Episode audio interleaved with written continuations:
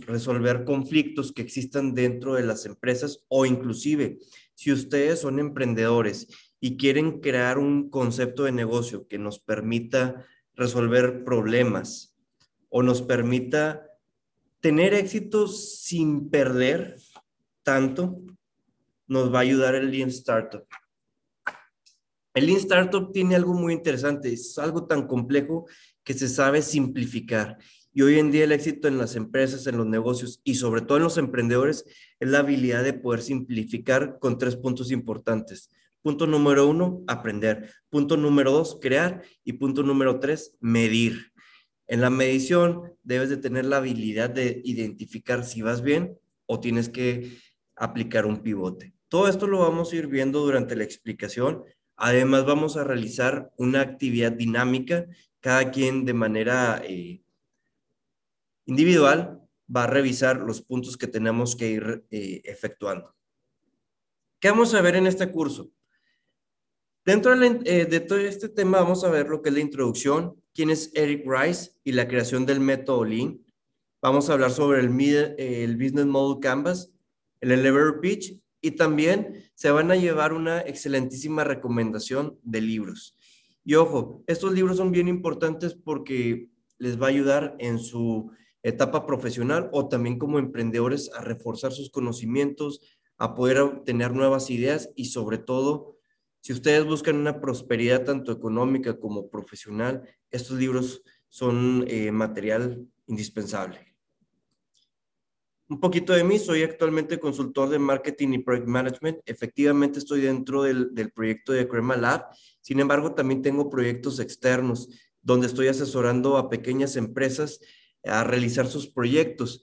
Eh, a pesar de tener estudios complejos, me gusta siempre partir con cosas eh, prácticas, porque los emprendedores hoy en día, si alguien se me acerca y me dice, oye, Renito, consultorías en cuestiones de, de montar un negocio de tacos a través de delivery, eh, tengo que entenderle el idioma y explicarlo el idioma de la persona y sobre todo ayudarlo a crecer, ayudarle a dar esa visión. Me encanta dar clases y soy influencer por hobby, específicamente en montañismo, carreras de trail, músico guitarrista con más de 18 años, tengo también mis canales y tengo precisamente un negocio de venta de guitarras, aunque este negocio a través del Lean me ha enseñado a que no lo cancele, no lo eh, elimine el negocio, sin embargo, tengo que cambiar, porque vender, comprar y revender guitarras ya no me es negocio.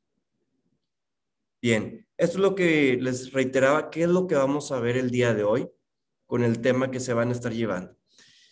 Vamos a empezar primeramente con Eric Rice. ¿Quién es Eric Rice? Y la creación del método Lean. Antes de empezar, irnos introduciendo sobre el autor de este libro, les hago la pregunta, ¿qué es Lean Startup? ¿Alguien anteriormente había escuchado eh, el método Lean Startup? No. Bueno, les platico, es una filosofía para crear eh, dentro de una empresa y buscar tener el éxito mediante prueba y error. Nos menciona Carlos Núñez que él sí ya lo había escuchado. Muy bien. Y esta metodología es crear una cultura organizacional que promueva tomar riesgos y probar y fracasar. ¿Cuál es el beneficio? Que van a desarrollar una agilidad de cambio constante y no solamente constante, sino una agilidad que les permita entender el mercado actual. Eh, uno de los negocios que resultó constantemente el año pasado fueron los negocios de alcohol, específicamente para la limpieza de manos. Sí, o sea, cuando se desató lo que es la pandemia, pues surgió mucho este negocio. Pero ¿qué está sucediendo? El mercado está saturado. Y cuando tú le preguntas a los emprendedores, ¿tienes alguna estrategia de cambio? Quieres eh, innovar, qué quieres implementar. Ahí es donde a veces están viendo un poco este, saturados o no están entendiendo qué cambios deben de hacer. Cuando tenemos bien desarrollada nuestra prueba, podemos modificar, cambiar sin vernos afectados. Ahora la pregunta aquí, ¿estarías dispuesto a crear un proyecto en el cual tu pyme, tu startup o igual, si tú eres un alto directivo y estás dentro de un área específicamente como mercadotecnia o innovación, quieres aplicar una meta, un método de prueba y error, ¿estarías dispuesto a aplicarlo? Sobre todo, esta pregunta se la hago más a los altos ejecutivos. Cometer errores dentro de una empresa muy graves te puede costar el empleo a ti como a tu equipo de trabajo. Sin embargo, cuando se tiene una agilidad y se tienen plan A, B y C, puedes inmediatamente cambiar de estrategia, pero eso se define desde un principio. Bien, Eric Rice y la creación de Lean. Este libro se lo recomiendo mucho si no lo tienen, que lo puedan eh, comprar, ya sea en impreso o en digital. Al final del curso les voy a compartir una liga porque es de dominio ya público este libro que pueden obtener. Es un libro de más de 300 páginas. Sin embargo, Eric Rice tiene esa habilidad de lo complejo saberlo eh, trasladar de una manera práctica. Por eso es un excelentísimo libro. La pregunta clave de aquí, el conocimiento Lean Startup que él desarrolló, que nos ha presentado, nos ha entregado, él mismo lo diseñó o cómo nació. Para poder entender el concepto, el contexto del método Lean, tenemos que entender de dónde nace esto, de dónde viene. Pues bueno, primeramente, Eric Rice desarrolló mucho su estrategia Lean Startup por su maestro Steve Blank. Steve Blank es autor del libro El Manual del Emprendedor, que este libro también se encuentra en dominio público. Lo pueden buscar a través de Google en PDF y lo pueden obtener. Él es un concepto originario, viene de Steve Blank. Él es emprendedor y mentor en Silicon Valley cuando comenzó a desarrollar una metodología de validación de productos basado en el desarrollo de clientes, el Customer Development, consiste básicamente en saber si nuestro producto cubre sus necesidades o deseos. Por ejemplo, esto lo hemos aplicado muchas veces en el mundo de los seguros, principalmente en, la experiencia laboral, eh, cuando me tocó trabajar en Job Seguros, al momento de implementar un nuevo seguro como el de robo de bolso, no sé si alguien tenga algún seguro de, bolso o robo de billetera, si los asaltan, pues obviamente hay un seguro. Si ustedes lo tienen contratado, obviamente. Y ese seguro pues les devuelve la cantidad alrededor de 200 dólares o hasta 500 dólares. Nosotros tuvimos que realizar un estudio para saber si era rentable esta propuesta. Posteriormente, el alumno y discípulo Steve Blank, que es este Eric Rice, lo popularizó en el método Lean Startup, donde dio forma a estas ideas construyendo su metodología aplicable a todo tipo de nuevos proyectos. Esto es importante porque cada vez que tú quieres realizar algún proyecto nuevo, te va a servir demasiado el método Lean. Ahora, a lo mejor ya se están haciendo la pregunta, ¿en qué consiste el método Lean Startup? Este consiste en crear, medir y aprender, como ahorita lo había mencionado, y lo explico de esta manera. El método Lean Startup es una metodología basada en aprendizaje validado, es decir, ir verificando poco a poco las hipótesis. Antes de tener el producto final, las startups definitiva y comenzar a escalar el negocio. La idea de ir definiendo y acortando los ciclos de desarrollo, lanzar distintas propuestas por un periodo de tiempo y obteniendo un feedback muy valioso de nuestros potenciales clientes y usuarios, con los cuales tú puedes mejorar la siguiente versión al final del producto. ¿Por qué muchos negocios a veces batallan para poder prosperar? Porque no estamos entendiendo lo que el cliente requiere o necesita. ¿Por qué terminó quebrando BlackBerry? ¿Alguna vez nos hemos hecho esa pregunta? BlackBerry, eh, aunque actualmente está en el mercado, ya no está en ese nivel que estuvo por ahí en el 2010. Ocupó el primer lugar. Ellos no quisieron entender el cambio que debían de realizar de la pantalla táctil, teniendo toda la infraestructura, teniendo toda la posibilidad de dar un cambio inmediato, pero se aferraron a utilizar el modelo con este lector solamente el pulgar, teniendo el teclado este, análogo y además uno de los puntos graves era que BlackBerry en ese entonces tenía dos CIOs. Siempre debe haber un solo CEO en una empresa, eso siempre porque el CEO va a tomar las decisiones correctas. Cuando tenemos dos CEOs, el problema es que la toma de decisiones es difícil, porque uno no se pone de acuerdo, el otro no, no va a estar al tanto o al deseo de aceptar la propuesta del otro. Y eso vuelve lenta a la empresa para la toma de decisiones. Eso fue lo que le, lo que le sucedió a BlackBerry, además de que ellos no aprendieron de sus errores. Todo el 2014-2015 llegaron a tener hasta dos despidos de ocios nuevamente. Para desarrollar clientes es bien importante comprobamos si nuestros productos satisfacen las necesidades del cliente. Para ello salimos a la calle, preguntamos a los que serían nuestros clientes potenciales y les enseñamos el producto, que lo prueben y nos den sus más sinceras y constructivas opiniones. También esto así vas construyendo el producto final, siempre con el foco en el cliente. Esto es bien importante que el producto que tú estés ofreciendo le resuelva las necesidades al cliente. Hay muchas frases que nos pueden enseñar sobre crear productos, pero no busquemos nada más crear un producto así porque sí, sino tu producto, en qué le ayuda al cliente, en qué le va a beneficiar. Por ejemplo, un servicio de delivery, ¿cómo nos ayuda a nosotros? Además de tener comida calientita en casa, pues te llega tranquilamente a la comodidad de tu hogar. Si tú ahorita en este momento estás teniendo esta plática y decides también sacar tu celular y pedir, no sé, alguna tostada con pollo eh, o quieren unas piezas de pollo, vas a utilizar un servicio como Uber Eats y vas a hablar obviamente a algún negocio que se apoya mediante su socio estratégico, ya sea Uber Eats u otros servicios similares como Rappi. Bien, vamos al siguiente. También eh, tenemos dentro de esto lo que es la, la proyección a través de un Business Model Canvas. De hecho, vamos a hacer una dinámica donde van ustedes a plasmar eh, alguna empresa donde estén actualmente trabajando. Ustedes pueden elegir alguna o inclusive si ustedes ya tienen idea de crear un negocio, también lo pueden plasmar. Este consiste en visualizar y diseñar un modelo de negocio dinámico, visual, plasmado en un lienzo denominado Model Canvas el cual diseñó este Alex Osterwalder. Está dividido en cuadrículas y cada una dedicada a un aspecto fundamental, el modelo de negocio, propuesta de valor, ingresos, gastos, canales de adquisición, entre otros. Y en estas cuadrículas se van añadiendo y quitando ideas continuamente hasta tener una versión final.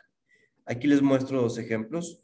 Más adelante vamos a ir eh, viendo los puntos del llenado y sobre todo eh, el poderlo realizar. Les voy a mostrar también algunos ejemplos de algunas empresas, desde empresas muy grandes a empresas chicas, eh, por ejemplo, una que se dedica a la limpieza de, parques industriales. Ahora, ¿en qué consiste el método Lean? Pues tenemos las técnicas de Agile Scrum. Esta consiste en un conjunto de técnicas de comunicación dinámicas y rápidas para proponer ideas, mejorar y configurar el proyecto final en un equipo de trabajo. Se puede realizar, por ejemplo, en software, en gestión de proyectos y también para organizar todas las reuniones y cortas y concisas. Eso también para evaluar el trabajo del día anterior y lo que se va a hacer en ese día. Les muestro aquí el ejemplo. El requerimiento del backlog, lo que requerimos llenar, las tareas, se va pasando la siguiente información. Y esto es a través de reuniones diarias. ¿Qué se hizo en la reunión diaria? ¿Qué hacer? Problemas encontrados. Ya tenemos todos estos feedback y pasamos a la siguiente fase dentro de la interacción y continuamos con el incremento del producto terminado. Otro ejemplo, esto se aplica mucho en las aseguradoras, en el ramo también financiero, que ojo, el ramo financiero cada vez va a la baja. Sin embargo, contamos con el ramo eh, fintech, que son las finanzas tecnológicas, y están cada vez creciendo más. Las fintechs se están volviendo inclusive la competencia directa de los bancos. Por eso Rappi abrió su propia fintech, Oxxo está por abrir una fintech, Mercado Libre a través de Mercado Pago tiene su propia fintech y vamos a seguir viendo constantemente las fintech. Ellos cómo pueden interpretar o pueden realizar un proyecto, cómo se puede volver ese proyecto revolucionario meramente atractiva. Bien, este proyecto se vuelve primeramente a través de un plan, ¿sí? En el caso de Mercado Pago, que es una herramienta muy útil. ¿Por qué? Les voy a abrir aquí el, caso del ejemplo de Mercado Pago. Aquí yo tengo mi celular, estoy entrando en este momento a Mercado Pago. ¿Qué opciones tengo a través de Mercado Pago? Puedo eh, hacer compras, puedo comprar créditos, ciertas cantidades a través de Mercado Libre, puedo pagar mis recibos inclusive de luz, agua, teléfono y me dan descuentos, puedo hacer compras de algunas tiendas e inclusive como también puedo recomendar sus productos y yo como usuario gano una cantidad. Ellos diseñaron ese plan. Después se realiza lo que es el diseño. Se hacen los test y comienzan todo eh, ya la ejecución. Es importante que en esta etapa también haya reviews. ¿Por qué es importante tener reviews? Los reviews nos permiten saber cómo es nuestro producto, si es bueno, es malo, eh, y aparte, nos permite seguirlo mejorando en cada momento. ¿Por qué? Los comentarios que son quejas nos revelan muchas eh, situaciones de nuestro producto. Y finalmente realizamos el lanzamiento.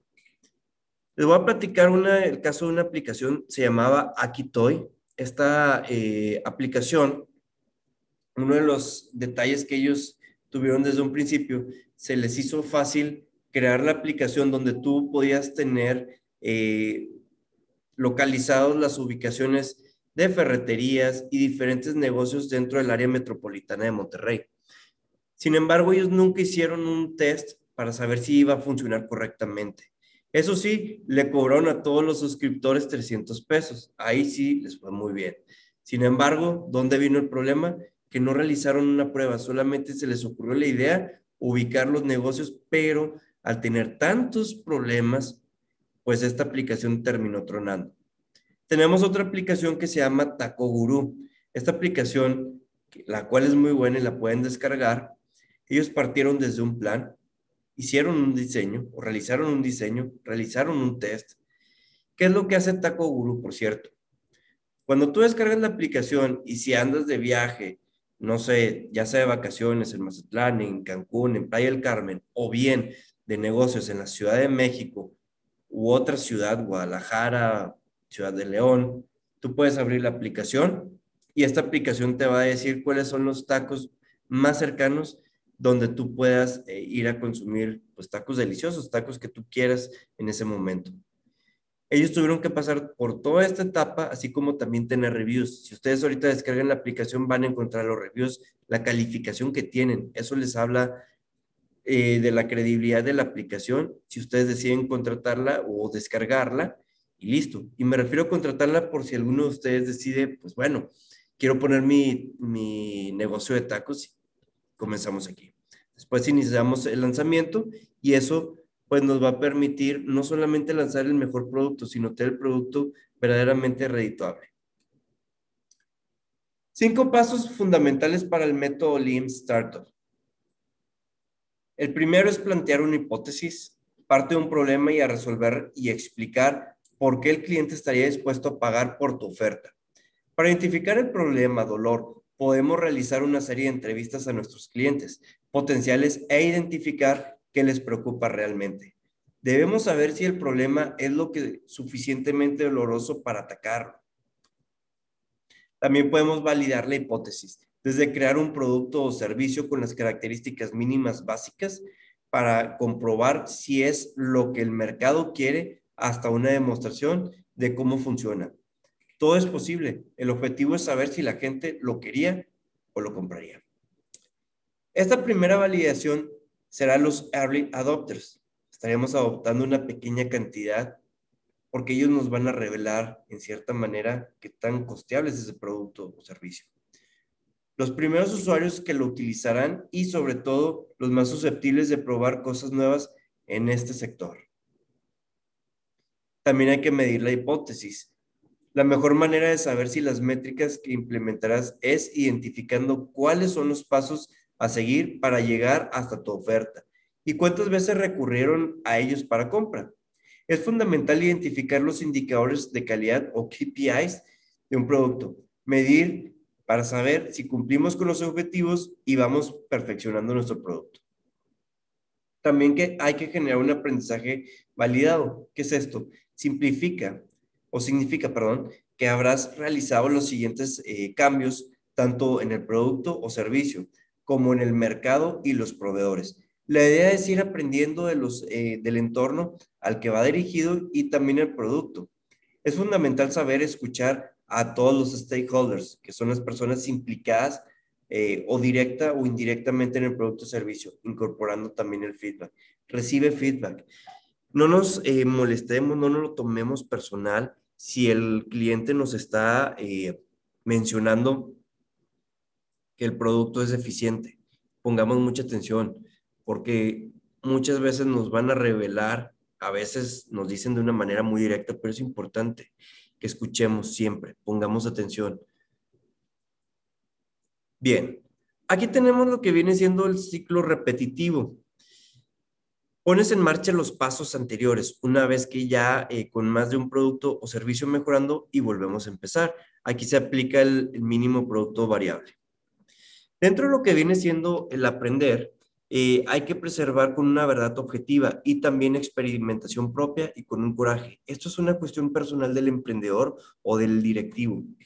En cuanto a crear, hay que desarrollar algo que se mida, desarrollar continuo y también una hipótesis de crecimiento. Y en medir, pues tenemos las matrices eh, adicionales y eh, accesibles, así como la optimización y los lotes pequeños. El ciclo repetitivo también es si aplicamos los pasos anteriores del método Lean Startup, resulta que obtenemos lanzar el primer eh, mínimo producto viable o prototipo, MVP, que es un producto muy básico con las funcionalidades esenciales y testeamos qué reacción tiene nuestro público objetivo. Con feedback, reconstruimos y mejoramos el producto y lanzamos una nueva versión, MVP2. Por eso podemos ver constantemente actualizaciones en algunas aplicaciones. De hecho, las que constantemente están actualizando son las que reciben o son muy, muy sensibles a escuchar los comentarios y quejas que se están realizando. Así varias veces para ir puliendo el método o el producto en torno al que el cliente demanda, también identificando por qué está dispuesto a pagar por lo que es nuestro producto o servicio. Saben, no sé si alguno de ustedes tenga descargadas sus aplicaciones para revisar sus estados de cuenta de banco con su banco de confianza. Anteriormente, el banco que, tuvo el primer lugar, estamos hablando hasta el 2018, fue Grupo Financiero BBVA Bancomer. Y hay constantemente competencia entre si él sigue estando en primer lugar o ya no. Esto era porque hubo un tiempo donde ellos estaban constantemente poniendo atención a los comentarios que le hacían sobre su aplicación, el poderla actualizar. Claro, contratar un servicio, tú puedes descargar la aplicación, pero también estar haciendo movimientos tiene un costo, te genera un costo. La pregunta aquí es, ¿le estás ofreciendo el servicio que tus usuarios requieren sobre la banca en Internet? ¿Le ofreces seguridad? ¿Lo escuchas en sus quejas, en sus reportes? ¿Das una solución rápida y eficiente? Les cuento el caso de, de Grupo Financiero Banregio. Esta empresa empezó muy bien, no solamente eso, cuando teníamos una queja sobre la aplicación, inmediatamente el call center te llamaba a los cinco minutos. ¿Por qué? Porque Banregio tenía esa visión de seguir poniendo atención a sus clientes. Claro, la pandemia pues sí les ha afectado con el personal, sin embargo Banregio está volviendo a tener ese esfuerzo para poder poner atención en sus ciclos repetitivos y seguir escuchando a su cliente. Hay otros bancos eh, que no son así. No sé si lo pueda decir en el curso, en la clase, este, pero podemos saber, ver el caso de HCBC o Scotiabank, que siguen dando mucha, mucha problemática. De hecho, se ingresan hasta sus redes sociales. En los comentarios, principalmente todos los hates te van a mencionar que están molestos. Y esto se los comento porque he trabajado para, ellos prácticamente y son de las quejas que hemos llegado a ver. Ahora, tenemos la etapa de pivotar. Esta etapa es muy padre porque es cuando has introducido un proyecto o un producto y este producto mm, no te funcionó muy bien y tienes que hacer un cambio. Lo voy a practicar también textualmente y ahorita les voy a poner un ejemplo. Pivotar significa cambiar aspectos clave del negocio e ir a otro nuevo, bien para atacar otra necesidad, cambiar de modelo de negocio modificar una propuesta de valor u otra. Pivotar no significa fracasar con tu idea. Pivotar significa darse cuenta a tiempo de que ese negocio no tiene futuro y hemos identificado algo en lo que podemos tener más éxito. No sé si ustedes recuerdan eh, la tienda que se llama Mixup. Eh, hubo constantemente eh, ubicaciones en diferentes partes de la República Mexicana y también contamos con su competencia que se llama Mixup. ¿Cuál es el problema de Mixup contra la marca que les mencioné? Este, tenemos Saharis, que es otro negocio que ahorita ha dado un giro y ellos ya aplicaron un pivote. Bueno, Mixup, el problema es que ellos siguen todavía con la idea de seguir vendiendo discos o música a través de CDs. Marlene, Aaron, Gary, ¿ustedes de pura casualidad siguen comprando CDs o alguno de ustedes ya tiene todo el hábito de escuchar todo a través de Spotify o streaming?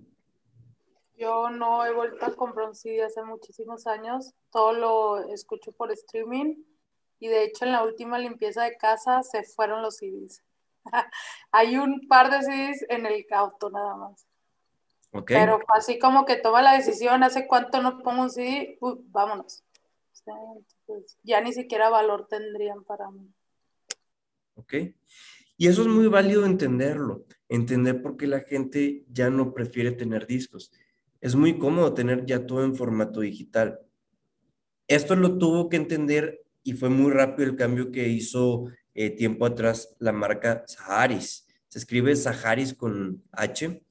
Ellos, su, su negocio era prácticamente la venta de CDs, tenían también inclusive renta de películas DVDs y también te ofrecían este, productos, guitarras, entre otros. El modelo de negocio de ellos cambió repentinamente en el 2016 y ya para el 2017 comenzaron a incluir Funcos dentro de las tiendas, de todas sus tiendas. Vemos a su competencia Mixup y Mixup sigue vendiendo CDs. Claro que también te vende Funcos, te vende playeras, te vende muchas cosas, pero su negocio está tan esparcido, desordenado prácticamente. Y si lo comparamos contra Mixup, eh, perdón, contra Saharis, ellos siguen prácticamente haciendo un cambio les ha dado rentabilidad, tienen un este, alto pedido específicamente en Funcos. Yo no sé si a ustedes les encanta tener algún Funko por ahí en su casa, en su escritorio o inclusive en su sala. A algunos les puede gustar, a otros no. En caso personal, a mí sí me encanta tener Funcos, inclusive en la sala, en mi, en mi escritorio de trabajo. Tengo los personajes de Metallica y los acomodo inclusive en la sala. Desde la entrada tú los puedes ver porque me gustan. Ahora, vamos a evitar el término personal y lo platico nada más en caso de alumnos. Los alumnos lo ven constantemente y no solamente alumnos, adultos, adultos de más de 30 años que tienen al gusto por alguna película de, este, de algún cómic en específico. Bien, ahora vamos a hablar del Business Model Canvas.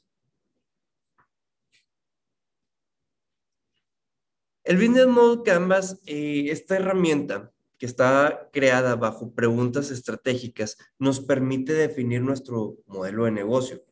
Ahora, quiero resaltar mucho esto. El Business Model Canvas no solamente nos funciona para crear un solo negocio.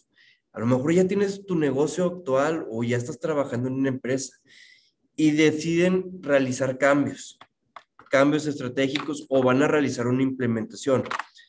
¿Ustedes creen, por ejemplo, que haya sido necesario todas esas empresas que han incurrido en la transformación digital darle un repaso a su business model Canvas para darse una idea? Por ejemplo, para introducir el e-commerce, saber quiénes van a ser sus socios estratégicos, a quién le están creando valor. Aarón, ¿tú crees que esto sería bien importante si ya estamos gestionando y tenemos que generar un cambio, nos funcione realizar un Business Mode Canvas de nuevo? Yo creo que sí, este, para recapitular lo que tenemos y qué es lo que podemos mejorar. Exactamente. Y sobre todo para ofrecer lo que queremos o entender qué queremos ofrecer, porque vuelvo al punto, Tenemos una idea, sin embargo, muchas veces esa idea no es la correcta o no es la que nuestro cliente nos está demandando. ¿Qué pasaría si en la Ciudad de México trato de ofrecer cierto tipo de tacos, cuando la mayoría en la Ciudad de México nos van a pedir eh, otro tipo de taquitos? Son muy diferentes. ¿Y cómo los van a querer? Eh, ¿Cómo lo van a querer? ¿A través de delivery? Pues la gran mayoría te va a pedir que sí. ¿Por qué? Por la comodidad de poder recibir el alimento en casa mientras estás trabajando o haciendo otras actividades o viendo películas. Bien, el, el Business Model Canvas parte por los diferentes módulos, cada cuadro es un módulo y estos están eh, diseñados con preguntas meramente estratégicas. En el segmento de clientes siempre tenemos dos preguntas. ¿A quién creamos valor y cuáles son los o quiénes son nuestros clientes más importantes? Por ejemplo, si estamos hablando de una agencia de marketing, ¿quiénes son nuestros clientes? Pues pueden ser empresas, pueden ser emprendedores, pueden ser también inclusive em, algunos influencers, pueden ser también algunas marcas en específico como Adidas, mencionar algunos ejemplos. Para ello es importante identificar los distintos grupos de personas o entidades a los que se dirige a una empresa. Únicamente debemos de considerar los segmentos distintos si sus necesidades requieren una propuesta de valor distinta. Nos dirigimos a ellos a través de distintos canales, es decir, si la clasificación es relevante para el modelo de negocio. Hay que tomar en cuenta que es habitual caer en determinada o determinados segmentos cuando realmente no se les está ofreciendo nada diferente tenemos lo que es la oferta de productos y de servicios. ¿Qué es esto? ¿Qué ofrecemos a nuestros clientes? ¿Qué problemas solucionamos? ¿Y cuáles son nuestros valores diferentes? Hay que poner también mucho énfasis en esto, quiero focalizar esto, cuáles son nuestros valores diferentes. Existe competencia, definitivamente vamos a tener competidores y los competidores nos pueden marcar algo. Sin embargo, tú debes de tener claro, bien, existe mi competencia, sin embargo yo ofrezco esto diferente. ¿Qué le estás ofreciendo? También, ¿qué problemas solucionamos? Les voy a mostrar un pequeño eh, ejemplo. Aquí tengo una libreta. Siempre tomo nota, inclusive al final del curso, si ustedes me llegan a realizar preguntas, también tomo nota. ¿Por qué? Siempre se ocupan las notas para hacer minutas, eh, dudas, comentarios o inclusive reflexiones personales. ¿Qué es lo interesante de esta libreta? Esta libreta de la marca Rocketbook, todo lo que yo apunto, le tomo una fotografía con mi celular y a través de una aplicación, esa fotografía se convierte en un formato Word. Ya no tengo que trasladarlo. ¿Qué me resuelve? Tiempo. Me resuelve problemas y sobre todo me permite entregar proyectos o algunas minutas, ejemplos en tiempo y en forma. Definitivamente sí me resuelve un problema. Es una herramienta meramente tecnológica y una herramienta muy bonita. Ah, no solamente eso. Todo lo que yo tome nota de aquí, cuando ya no lo necesito, lo puedo borrar tranquilamente y puedo volver a tomar nota. ¿Realmente es un negocio creativo? ¿Es un negocio atractivo? Pues claro, definitivamente lo es. Bien. Dentro del Business Model Canvas tenemos los canales de distribución, por donde nos vamos a estar comunicando, distribuyendo. Por ejemplo, ¿cómo estableces contacto con tus clientes? ¿Qué canales utilizamos para dar a conocer y captar y fidelizar a nuestros clientes? ¿Utilizas las redes sociales? ¿Los utilizas para fidelizar? ¿A través de qué canales entregamos valor a nuestros clientes? Supongamos que tenemos Instagram, pero le entregas valor a través de Instagram. El contenido de Instagram debe ser muy diferente al de Facebook. O inclusive en LinkedIn también es muy diferente, más profesional. Tenemos sitio web, perfecto. Tienes tienda propia, por ejemplo, un e-commerce, a través de nuestros comerciales. ¿Qué comunicamos en nuestros comerciales pagados en radio y televisión? Contamos con distribuidores, excelente, ellos que comunican. Vamos a explicar el modo en que a continuación nos comunicamos con los distintos segmentos de clientes. Tenemos el productor, el directo, el consumidor, el productor indirecto y consumidor. Las relaciones con los clientes. ¿Qué tipo de relaciones establecemos con nuestros clientes? ¿Es personal? ¿Es automatizada? ¿A través de redes sociales o call center? Si ustedes, por ejemplo, son un servicio de consultoría, ¿cómo debe ser tu trato con tu cliente directo? Personal. Por ejemplo, si ustedes son una empresa que se dedica a abastecer a las empresas de material de papelería, ¿cómo es su relación? Pues personal con la, la gente de compras. Vamos a suponer que su cliente principal es Coca-Cola. Y Gary eh, Palacio, por ejemplo, es el dueño de la abastecedora de material de papelería, pues él tiene el contacto directamente con la gente de compras de la Coca-Cola. Los flujos de ingresos. ¿Cómo son los flujos que tienes actualmente? Por ejemplo, aquí debemos de describir y analizar cómo el modelo genera ingresos para cada uno de los segmentos de mercado. ¿Cómo son los flujos de ingresos? ¿Por qué pagan nuestros clientes? En concepto de que ventas de productos, ventas de servicios, suscripción, alquileres, se producen ingresos por transacción individual o de forma recurrente. ¿Cuál es el mecanismo de fijación de precios? ¿Son fijos precios o variables? ¿Son estables? ¿Son fáciles de anticipar? ¿Hay estacionalidad? Esto es bien importante y hay que tener mucho cuidado si a veces estamos constantemente cambiando nuestros precios. Por ejemplo, una, eh, con una de las personas que he estado constantemente conversando, tiene un negocio de productos de reparación de lancha, también eh, se dedica a reparar lanchas, pero tiene también muchos repuestos. Y estos repuestos, bien sencillo, él decidió establecer precios de compra y reventa con el 2%. O sea, los compra una cantidad de Estados Unidos, llegan aquí a México y los revende con el 2% de diferencia, no batalla. Decidió establecer esos precios porque son productos como por ejemplo los que tengo aquí en mano, aquí tengo otros, y para revenderlos, el que me los está fabricando, les doy ese porcentaje. También tenemos los recursos clave. ¿Qué son los recursos clave? Para poder ofrecer nuestra propuesta de valor, nuestros segmentos de clientes, ¿qué necesitamos tener? Necesitamos tecnología, personas, cartera de clientes, un know-how específico. ¿Por qué tenemos que hacernos primeramente la pregunta, ¿qué necesitamos tener?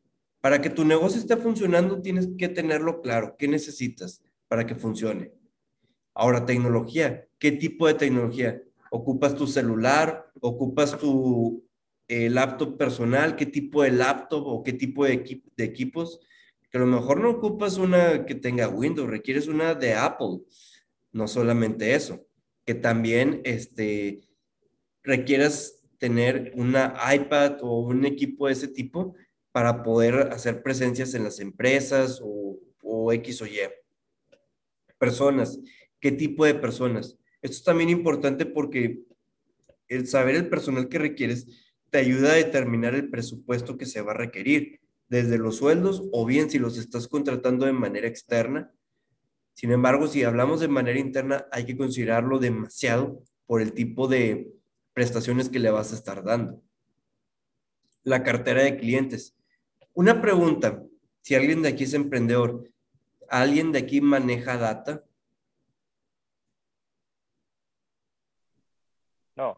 ¿No? Bueno, si tienen el hábito de todos los clientes que les llegan, incluirlos todos en un Excel con todos sus datos, es decir, nombre, teléfono, eh, edad, preferencias, etcétera, etcétera, desde ahí ya están creando data. El Excel es muy padre. Adelante, Marlene. Perdón, este, no quería agarrar mi micrófono. Eh, yo no tengo, o sea, no soy de emprendimiento, pero mi empresa sí hace data y muchas veces pues revisamos esa información, ¿verdad? Para crear nuevos productos, este, para revisar productos, qué está pasando, las ventas, etc.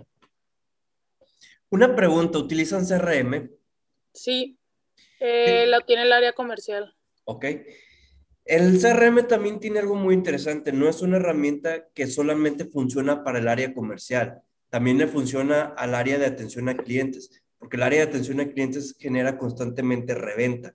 ¿Por qué es la reventa? Cada vez que ellos eh, quieren atender a un cliente, pueden ver sus estatutos o bien si queremos reenviarle información de algún nuevo producto. Eso es parte de, la, de crear valor hacia la reventa. Ahora, aquí en este módulo identificamos y escribimos los activos más importantes para que un modelo, eh, modelo de negocio funcione, que son sus recursos claves, pueden ser muchos tipos, físicos, humanos, financieros, de conocimiento, etc. Además, los recursos pueden ser propiedad, alquilados, o también que nos los aporten terceras personas, como los freelance, que muchas empresas se apoyan a través de freelance. Actividades clave. Para que todo funcione, ¿cuáles son las actividades más importantes del modelo de negocio? Para poder ofrecer nuestra propuesta de valor a nuestros segmentos de cliente, es decir, todo el bloque de la derecha, además del recurso, necesitamos un foco. Es una serie de actividades o gestiones clave. Algunos ejemplos, diseño, inteligencia más diseño, fabricación de productos, gestión de clientes, gestión de los canales de distribución y mantener una marca potente dependiendo de tu modelo de negocio. Ecosistemas clave. Esto es también muy interesante. ¿Quiénes son nuestros socios clave? ¿Quiénes son nuestros proveedores más importantes? ¿En qué nos apoyamos? Por ejemplo, nos ayudan a ganar flexibilidad con los recursos clave, nos ayudan a realizar claves de las actividades o forman parte de nuestro canal de distribución. Pregunta, si ustedes tienen contratado un servicio de Zoom, ¿será un socio estratégico? o un ecosistema de alianza? La respuesta es sí. ¿Por qué? Al yo contratar servicios con los cuales me voy a estar apoyando para brindar el servicio, se convierte en un ecosistema de alianza o un socio estratégico, que también es el tema que se le da específicamente aquí. También tenemos las estructuras de costos. ¿Cuáles son las principales partidas de costos? ¿Cuáles son los recursos clave más caros? cuáles son las actividades clave más caras. La puesta en marcha de nuestro modelo de negocio genera una serie de costes. Una vez que se hayan indicado las actividades clave y los recursos claves, aquí será mucho más fácil hacer una adecuada valoración de estructura de costos. Si se ha optado por una estrategia genérica competitiva de liderazgo en costo, la gestión de este bloque es absolutamente prioritaria. Si por el contrario buscas la diferenciación, Aquí tendrás que enfocar en ofrecer un valor superior al de tus competidores. Hay conceptos relacionados con los costos y también hay que manejar fijos y variables directos o indirectos, economías de escala, etc. Fíjense, uno de los errores muy graves en algunos negocios es competir por precios. Les voy a mencionar un caso gravísimo, por ejemplo, en el mercado de, las, de la óptica. Al menos aquí en la ciudad de Monterrey, eh, no sé si también suceda en la Ciudad de México, pero hay una manzana que está repleta de puras ópticas. ¿Cuál es el problema? Ellos compiten mucho por precios. No están buscando ofrecer un valor agregado. Por ejemplo, vender servicios. Bien, a cada X tiempo te ofrezco de manera gratuita, si me pagas esta cantidad, darle mantenimiento a tus lentes y no te va a costar solamente paga esto, paga esto y aquello. De los que aquí utilizamos lentes, no sé si ustedes utilicen, eh, malamente a veces me los quito, pero ocupamos a veces darle limpieza, que se les haga enderezado, se les quite el óxido, porque a veces sudamos y se requiere pues ese tipo de mantenimiento. Bien, vamos a ver unos ejemplos de modelos de negocio. Aquí tenemos pues un ejemplo Vamos a ver el caso de Zoom. Está muy simple, muy eh, fácil de entender, porque ellos eh, en sus clientes claves lo distribuyen al tipo de gente que es en empresas, en la educación, en el gobierno y pues también en el área de salud. Sus relaciones con los clientes pues es a través de la paga. ¿Cuál es la propuesta de valor? Videoconferencias, eh, también hacer llamadas telefónicas a través de laptops y esto es por conferencia de salas. y soporte también a participantes, que hasta mil nos da prácticamente el Zoom. ¿Cuáles son las principales actividades? Soporte técnico, ventas y soporte. Yo le agregaría algo aquí también que se ha eh, explotado mucho, conferencias, capacitación, entre otros puntos importantes. ¿Cuál es su principal, eh, su principal soporte o su principal recurso? Son los centros datas donde se guarda la información, es a través de nubes y compresión de algoritmo. Principales partners, pues es obviamente el hardware partner, sus integraciones y los pagos o los procesos de pago. Si ustedes requieren contratar servicios de Zoom, pues obviamente hay que pagar una cantidad. Ahora, si ustedes dicen, pues gracias a la empresa tenemos más de una hora, perfecto, pero la empresa pagó. En el caso de la Universidad Tech Milenio, la Universidad Tech Milenio tiene una, un convenio específicamente con Zoom. Por eso los maestros podemos ofrecer cursos de más de tres horas, hasta cuatro horas, etc. Y los costos de estructura, pues vienen siendo a través de la gente o también de los centros de data. Eh, lo que viene siendo el punto de, pago, pues son a través de las suscripciones. En el caso de Facebook, esto está muy padre, porque también Facebook es un modelo de negocio. Esta aplicación que fue creada desde el 2006 nos ha dado tanto beneficio y se vuelve un socio estratégico, de hecho, de los más poderosos para poder promocionar nuestros negocios. Y esto es a través de usuarios de Internet. También hay agencias de marketing y también otros usuarios las relaciones que hay con ellos eh, o con todos en, dentro de esta comunidad, pues a través de un network. También las líneas cruzadas de network y los efectos que ocasiona. Sus canales, pues es el website, las aplicaciones móviles, el Facebook Ads y Facebook Page. Si ustedes siguen un influencer, ciertos influencers llegan a pagar para que salgan sus anuncios. Pero no solamente eso, al ver los videos, estar viendo, por ejemplo, un video de, de latinos, un ejemplo, ¿no? De política, si se fijan, a cierto momento nos aparece un anuncio de algún producto, un servicio. ¿Por qué? Porque esos eh, anuncios están monetizados. Cuando tú pagas para que salga un video, pues sí, va a aparecer en ciertas páginas. Ahora, si tú eres un influencer y estás compartiendo videos, tú recibes también dinero. ¿Por qué? porque está apareciendo anuncios dentro de tu contenido y Facebook eso también le da ganancia. También las herramientas y las aplicaciones que se han generado. ¿Cuáles son las propuestas de valor? Conexión con tus amigos, descubrir y también este, poder aprender y expresarte tú mismo. En cuanto a reacciones, relevancia, contenido social y el engagement. El engagement es lo que nos enamora, una marca, un producto. Si ustedes, por ejemplo, tienen su, propia empresa y quieren crear contenido, ¿para qué sirve el contenido? Para alimentar a tu audiencia acerca de contextos o el funcionamiento de tus productos o servicios, para mantenerlos siempre en constante actualización, para que estés también tú escuchándolos a ellos, porque las quejas también tenemos que escucharlas, inclusive si ustedes en su empresa tienen el hábito de borrar los comentarios queja, eh, déjenme les comento que es un error gravísimo. Siempre cuando tengamos una persona quejándose en Facebook, eh, invitémoslo a que les comente la situación y invítenlo también a platicar o conversar por inbox, pídanle por favor su número de teléfono y eso sí, de manera pública le pueden responder a esto. Muchas gracias por tu comentario. Me interesaría poder conversar contigo por inbox. Te estoy enviando información para que nos puedas facilitar tu teléfono y con gusto te vamos a resolver. Esa respuesta es clave ante la audiencia, porque tú también ante la audiencia le estás comunicando que eres responsable y te interesan tus clientes. Bien, principales actividades, pues una plataforma de usuarios es un data center y también eh, ofrece operaciones administrativas.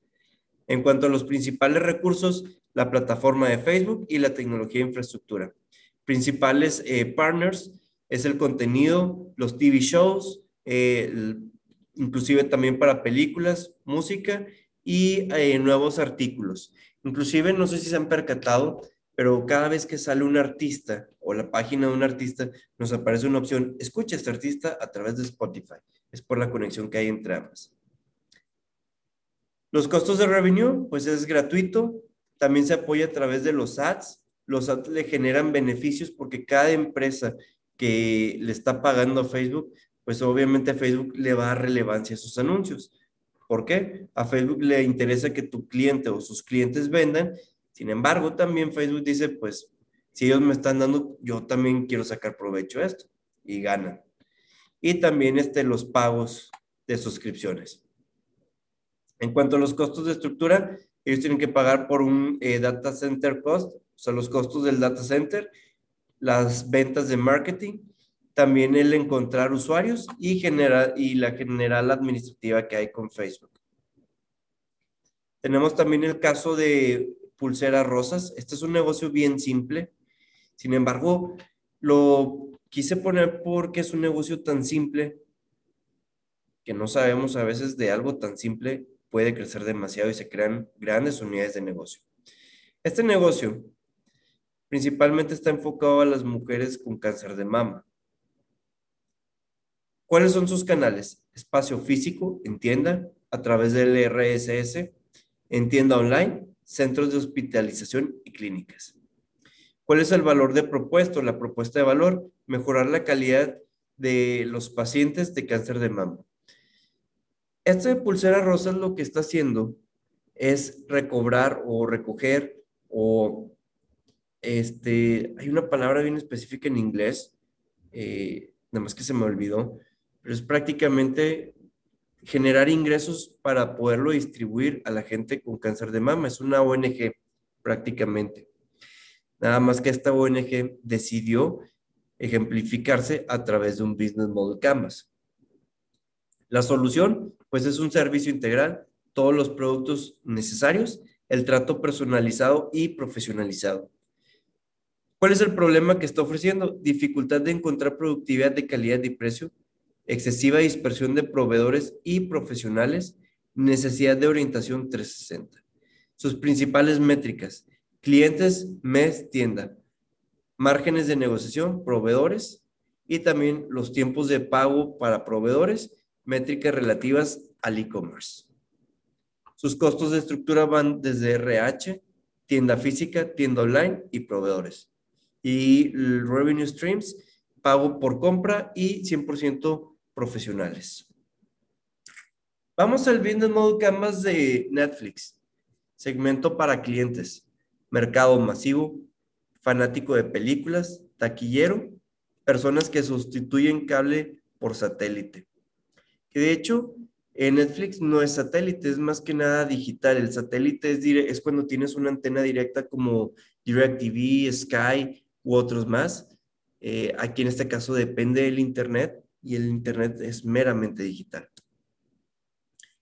La relación con los clientes, el servicio propio, servicio automatizado. Tú generas tu propia suscripción, de hecho te puedes suscribir a través de Facebook. En la propuesta de valor, pues es el precio, la accesibilidad y la conveniencia. Actividades clave es un software de reproducción de video, operaciones de manejo de correos, porque también te ofrece ese beneficio, licencia de contenidos. Recursos clave, contenido virtual, inventario de DVD físico. De hecho, ellos ya manejan hasta series a través de 4K y está por salir una versión más grande por 4K o creo que ya salió. Sus alianzas clave, estudios cinematográficos y de televisión, por eso ya podemos ver algunas series en específico con ellos. Servicio postal, proveedores de servicios de Internet y fabricantes de decodificadores.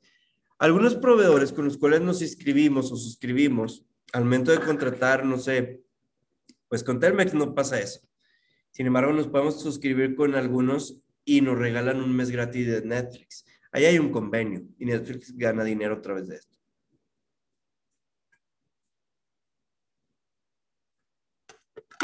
Fuentes de ingreso.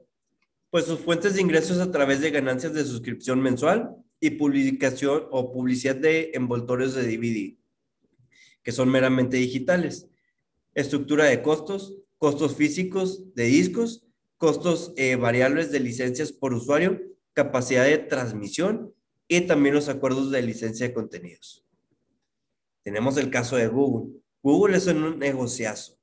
No nada más es una big tech, como así se le menciona, una gran tecnología, sino es un modelo de negocio que tiene impresionalidad de tantos eh, beneficios.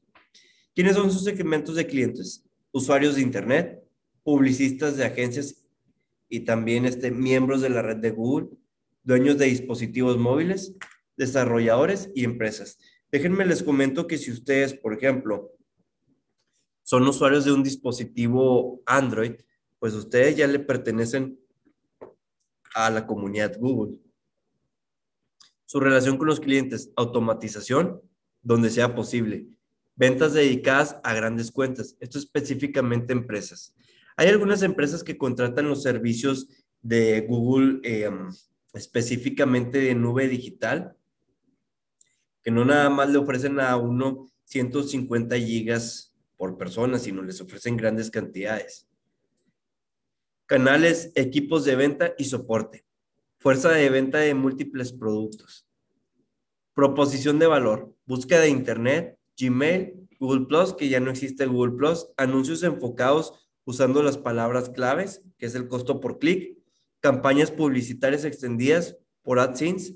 Mostrar anuncios. Servicios de administración y plataformas Android, Chrome, iOS. Aplicaciones anidadas de Google basadas en la web. Actividades claves, pues investigación y desarrollo para construir nuevos productos, mejorar productos existentes, administrar una infraestructura de información tecnológica masiva. Recursos claves, centro de procesamiento de datos, el IP y el brand, que es la marca. Alianzas clave, socios de distribución, Open Headset, Allianz, WEMS, que es para dispositivos que utilizan Chrome, iOS. Y estructura de costos, son los costos de adquisición de tráfico, entre otros más. Las fuentes de ingreso, pues es ganar publicidad a través de sitios web, ventas de productos empresariales, ganancias de publicidad, sitios web y sitios no Google gratis. Bien, les voy a mostrar un pequeño ejemplo eh, para poderse certificar en varios proyectos de Google eh, porque sí, de hecho me ha tocado hacer algunas certificaciones con Google, fue presentar proyectos. Y les voy a mostrar uno que he estado realizando, que es el Business Model Canvas de un eh, negocio. Este negocio primeramente lo comencé como un instituto. Sin embargo, eh, llegó la visión de poderlo emprender como una nube digital para ofrecer servicios. Y dentro de este modelo de negocio pues he tenido que identificar quiénes son mis clientes claves a los cuales yo les puedo ofrecer los servicios. Para ellos son estudiantes, universidades, empresas e internautas. Cualquier internauta que desee guardar, llevar consigo mismo fotografías y videos más de cierta cantidad de gigabytes, pueden contratar el servicio mediante una aplicación. La relación de los clientes, aplicación, web, social media. Canales de comunicación, pues es la aplicación, la web y el social media. La propuesta de valor es una nube digital, lleva información a donde tú quieras, la tecnología, espacio para todo, comparte lo que, lo que le gusta.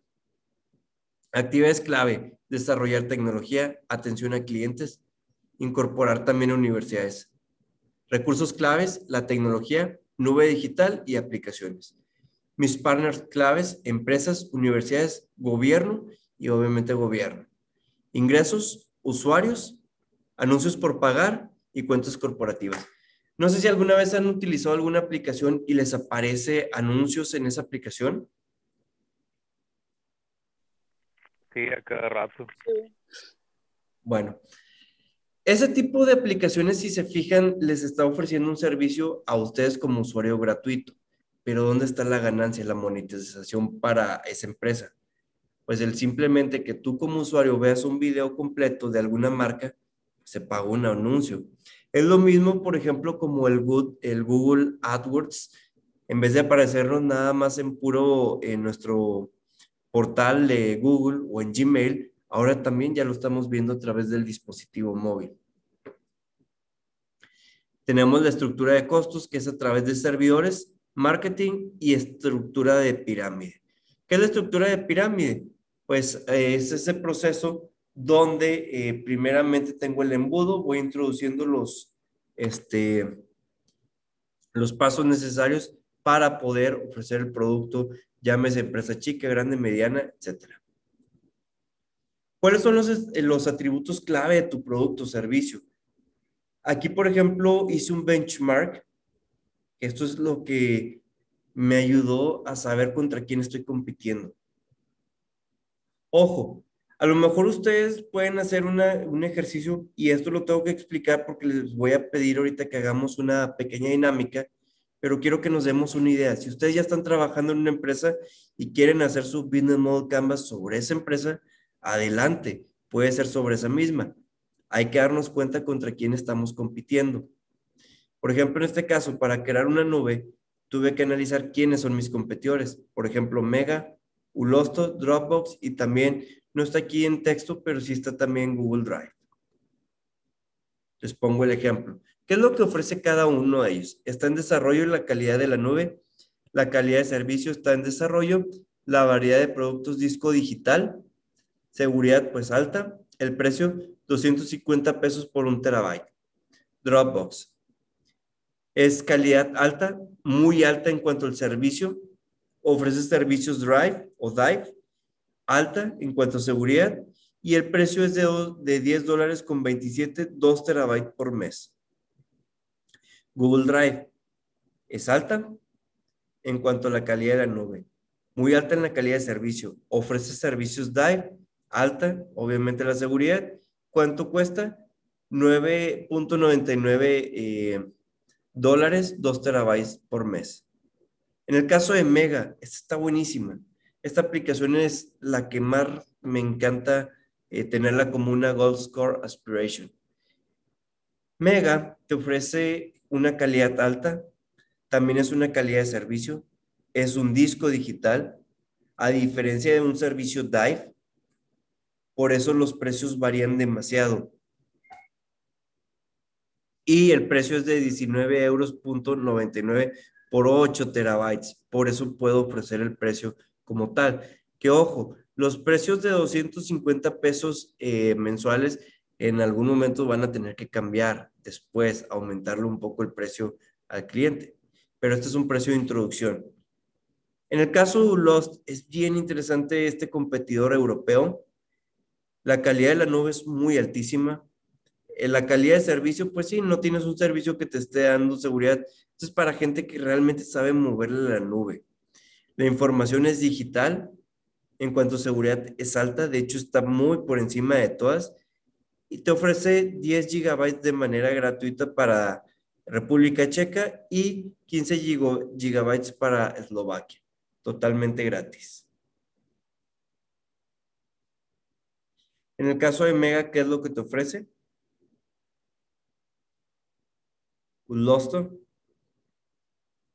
Y vamos a ver el posicionamiento deseado.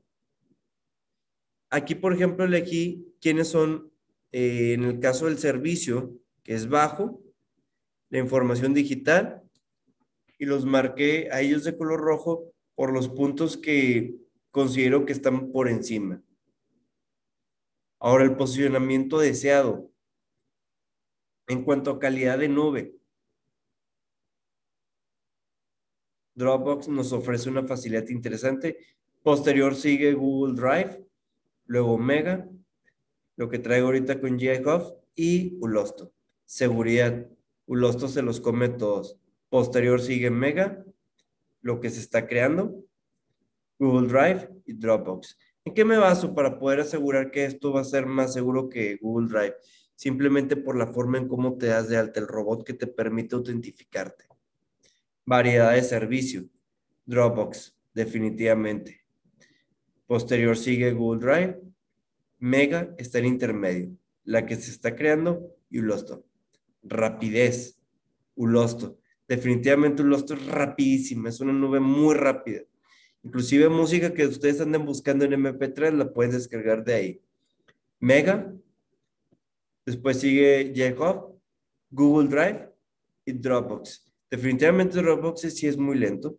El precio eh, medio, pues en el caso de Mega, posterior sigue Google Drive, Dropbox, Jacob y Ulosto.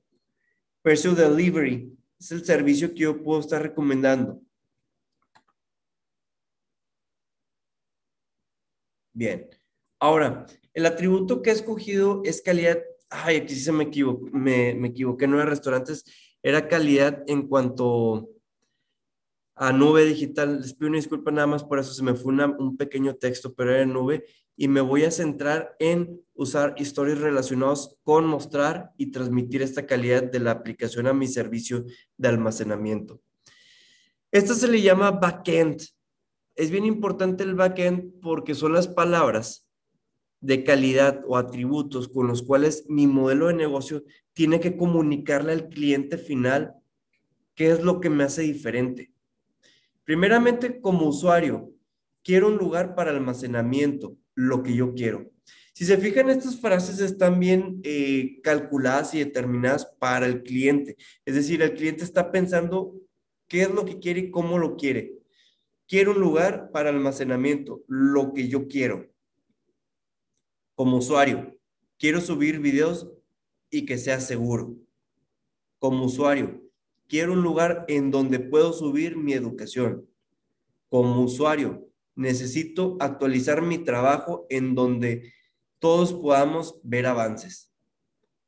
Esto es bien importante porque puedo agregar comentarios si yo quiero invitar a alguien a revisar avances. Como usuario, quiero que mi servicio pueda ayudarme en mis trabajos. Como usuario, quiero tener información a donde yo vaya. Yo puedo estar en Estados Unidos el día de mañana y en este momento alguno de ustedes me puede solicitar alguna información. No traigo en este momento mis datos o lo que se me estaba solicitando. Sin embargo, toda esta información está en la nube. Me ofrece el beneficio de descargarlo o bien simplemente le digo al cliente, claro que sí, mira, ahorita te lo mando en este momento en una liga. No le tengo que dar explicaciones. Listo, ahí está lo que tú requieres. Bien, vamos a hacer una pequeña dinámica en la cual les voy a pedir que ahorita descarguemos una, eh, una un Business Model Canvas, este lienzo, el cual lo vamos a realizar. Ya viene con sus preguntas claves. Eh, téngalo también descargado en su equipo de cómputo. Les va a ser muy valioso porque les va a servir para proyectos actuales que requieran cambiar el panorama, analizar el panorama en el cual se encuentra su empresa o en el momento que ustedes digan, va, me siento listo para emprender, me siento con toda la actitud, creo que tengo la madurez y quiero crear una empresa. Esto es importante para ustedes. Para esta dinámica vamos a realizar un Business Model Canvas. Voy a dar un tiempo de 30 minutos en lo que vamos a ir realizando el Business Model Canvas. Aquí yo voy a estar presente con todos ustedes las dudas que tengamos presentes van a descargarlo mediante esta liga. Déjenme de una vez, les comparto la liga en el chat.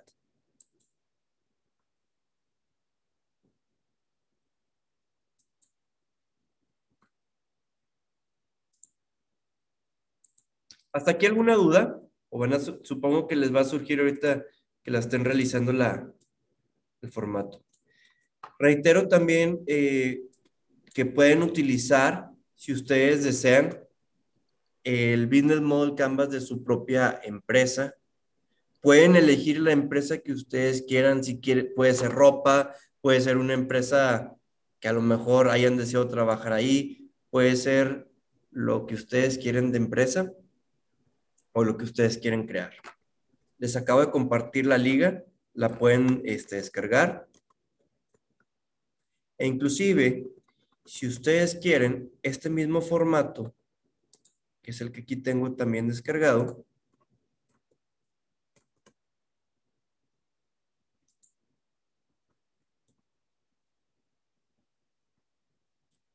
Le pueden cambiar el tamaño de las palabras.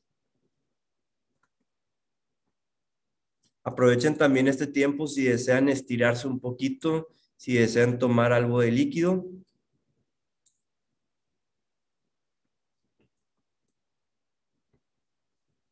Voy a cambiar el tamaño para que sea un poco más notable. Vamos a dejarlo en tamaño 12. Igual ustedes editen el formato a su gusto. Pueden cambiarle los colores. Es un formato para ustedes.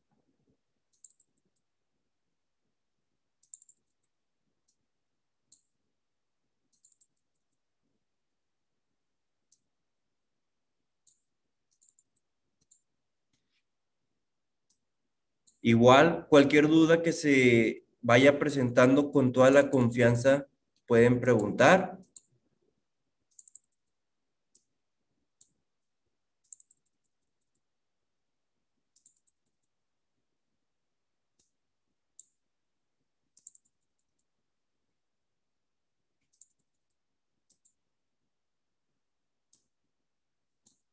Y ahorita que vayamos concluyendo, les voy a pedir que participemos en mostrar su proyecto, cómo lo aterrizaron.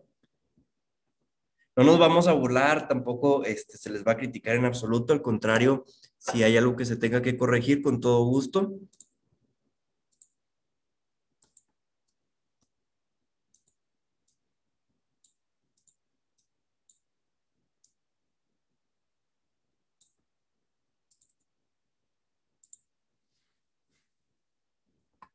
Voy a apagar tantito la cámara.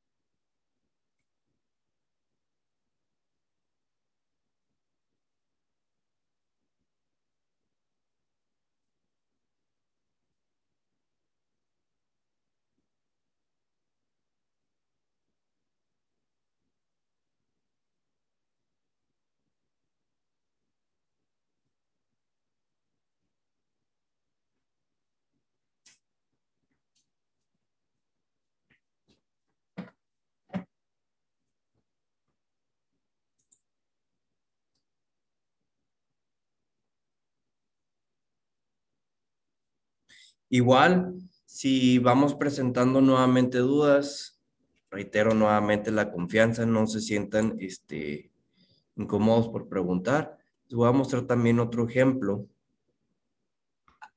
de uno de los clientes, por ejemplo, con el que estoy trabajando.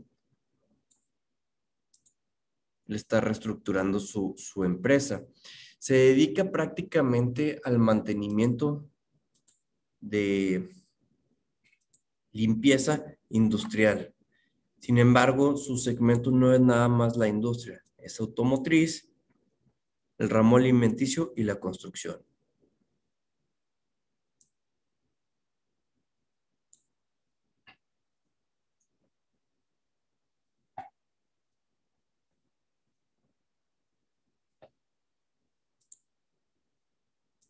Voy a bajar un poquito más.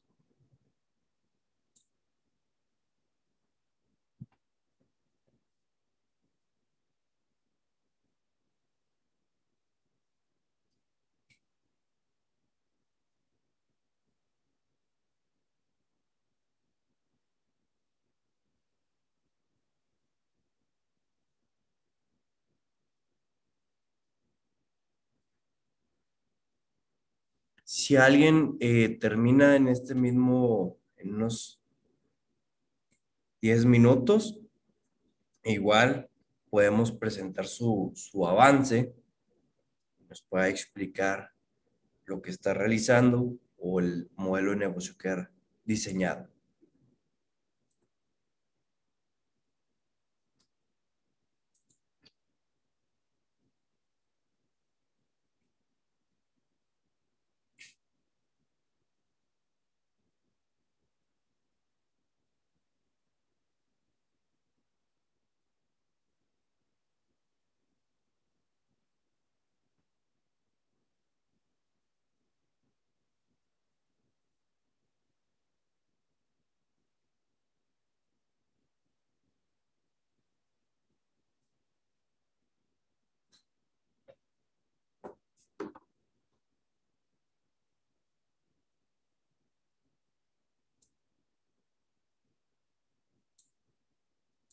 Voy a platicar de una vez este proyecto de este cliente que está actualmente eh, radicando en la ciudad de Saltillo.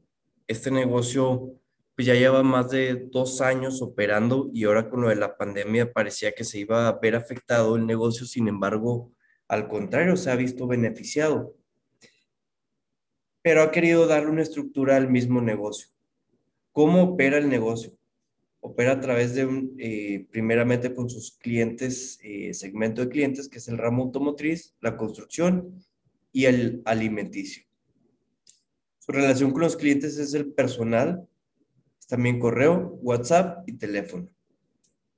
Discúlpeme si me aparecen errores ortográficos con los acentos, pero como esta versión es en inglés, batallo a veces para poderle introducir los acentos la propuesta de valor, compromiso, productos de alta gama y de confianza. Actividades clave, seguimientos, de eh, seguimientos, recomendación, satisfacción al cliente. Recursos clave, uso, con, eh, uso tecnología, comunicación, financiamiento propio y contratación propia. Los canales de comunicación y distribución es de boca en boca. Los ingresos, pues, es a través de consultorías.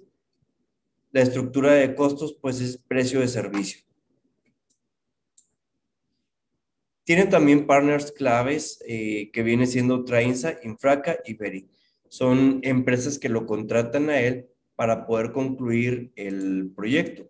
Muchas veces algunas empresas de este tipo de servicios contratan a terceros para poder dar un servicio más afín, por ejemplo, en el sentido automotriz.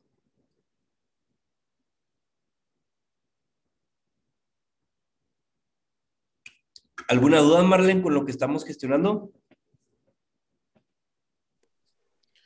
No, solamente estoy aterrizando mi idea, como yo no tenía un emprendimiento, sino lo estoy queriendo adaptar a mi empresa. Ah, ok, perfecto. estoy inventando en casa.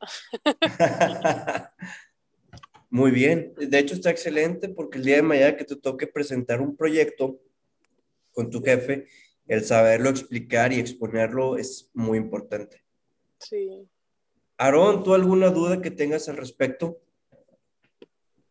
Pues de hecho también estoy tratando de, de ver qué información poner aquí en, en cada segmento porque nunca antes había emprendido, entonces ando viendo a ver qué onda. Fíjense, el, el Business Model Canvas, muchas gracias Aaron por compartir. Al principio nos puede parecer que es algo difícil, Sin embargo, es muy fácil de poder entender la, la herramienta. Por eso les ejemplifico las preguntas clave que están aquí realizadas. Por ejemplo, ¿para quién estamos creando valor? ¿Quiénes son nuestros clientes más importantes? Tenemos que darnos cuenta sobre esto. Supongamos que ustedes dicen, pues mi única comunicación con el cliente en los canales es a través de las redes sociales.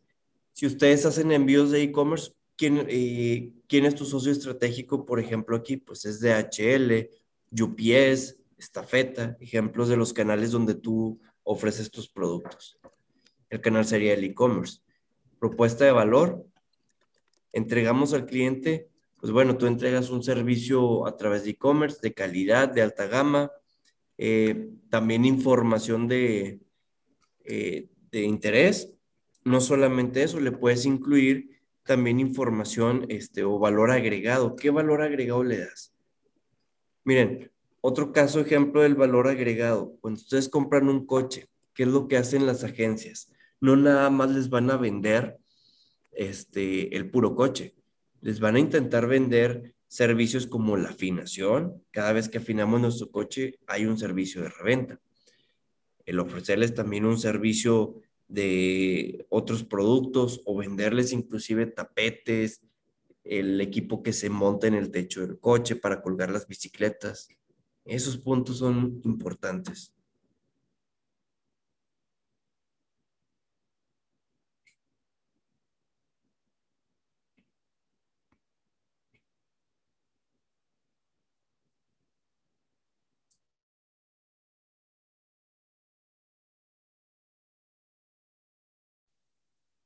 Los socios clave, en la parte de socios clave, son los que me van a ayudar con el negocio, ¿verdad? A distribuirlo o a darlo a conocer.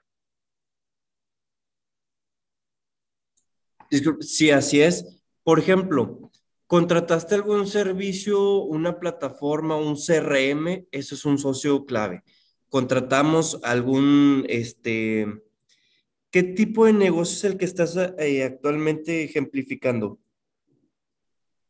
Eh, podría decirse que se me viene a la mente un taller de aprendizaje.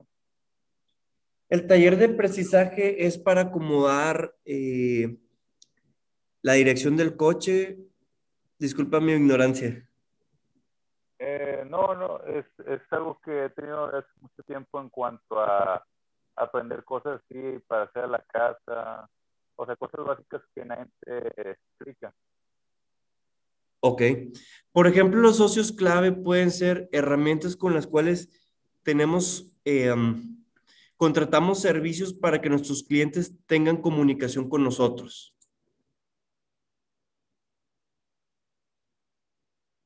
Podría ser redes sociales y demás, ¿no? Para que nos demos a conocer. Sí lo podemos colocar por redes sociales como también lo podemos colocar en los canales de comunicación.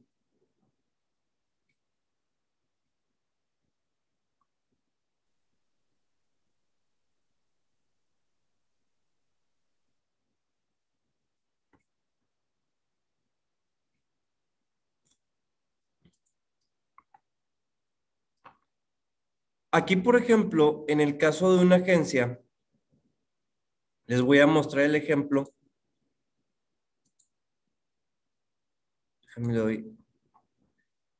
¿Qué otros partners claves tenemos?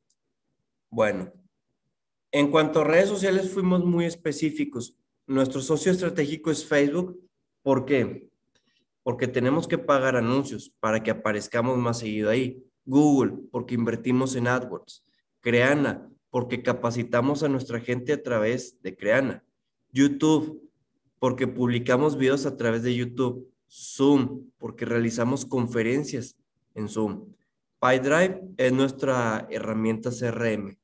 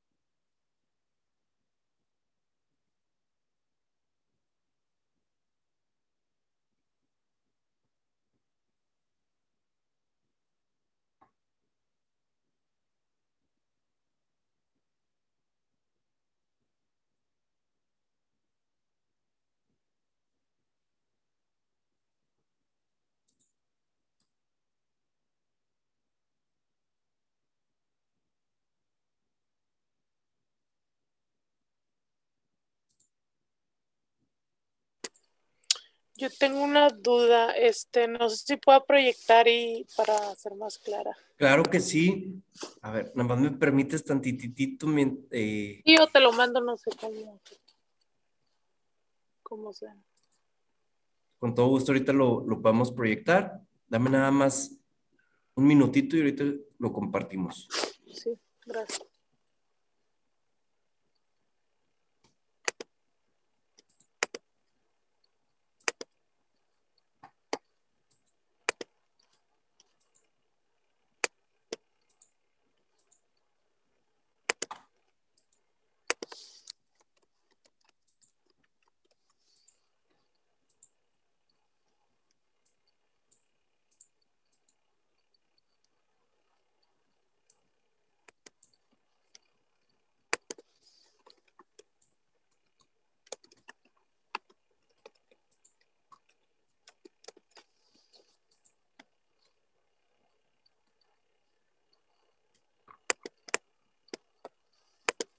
Perfecto, ya voy a hacer los cambios y nos vamos a ir a tu presentación para ver cómo la estás haciendo. Sí. O la duda más bien que se ha presentado. Sí, tengo muchas dudas.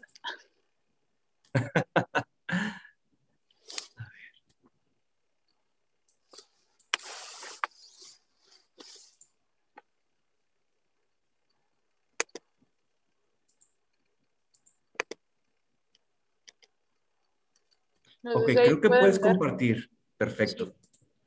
Ok. Bueno, a ver, nada más déjenme aquí. Les platico mi idea.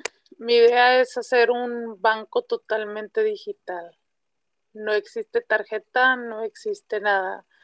es un mundo ideal donde puedes hacer compras por internet y no necesitas como que estar pasando la tarjeta, ¿verdad? Físicamente. Entonces, este, aquí yo ponía que mi relación con los clientes se iba a hacer a través de la web, página web, de las apps, de redes sociales, del call center en atención al cliente, pero veo que mis canales también son iguales.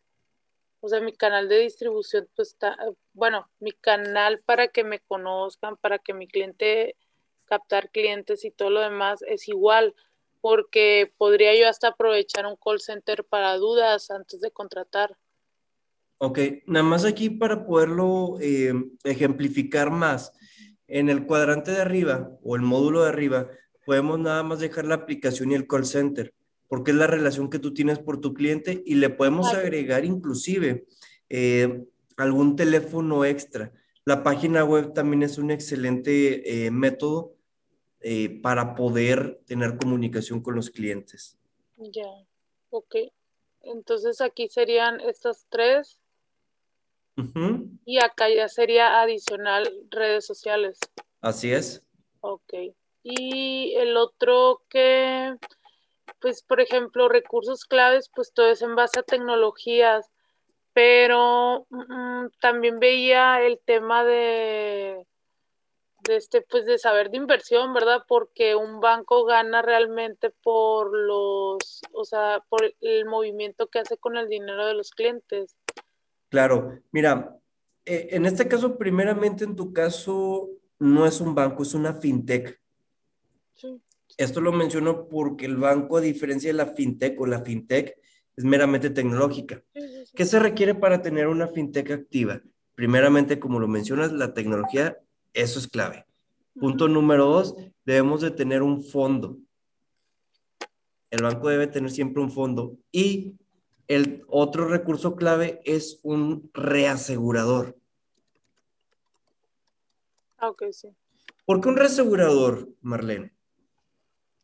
Porque, bueno, este, todas las empresas se aseguran, incluso Chop, Seguros Banorte, Seguros, eh, quien sea, están aseguradas con otra aseguradora por cualquier tipo de pérdida o daño que...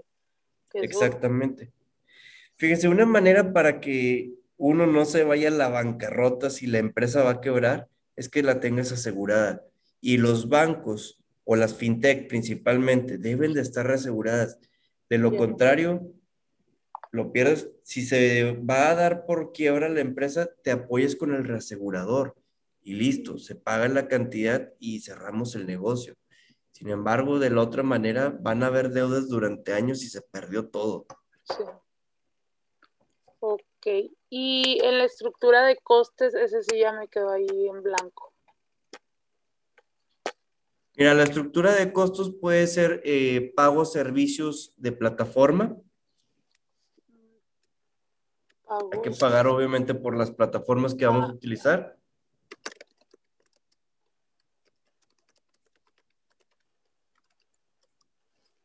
Y también hay una especie de economía cíclica. Lo podemos incluir ahí porque estás moviendo dinero.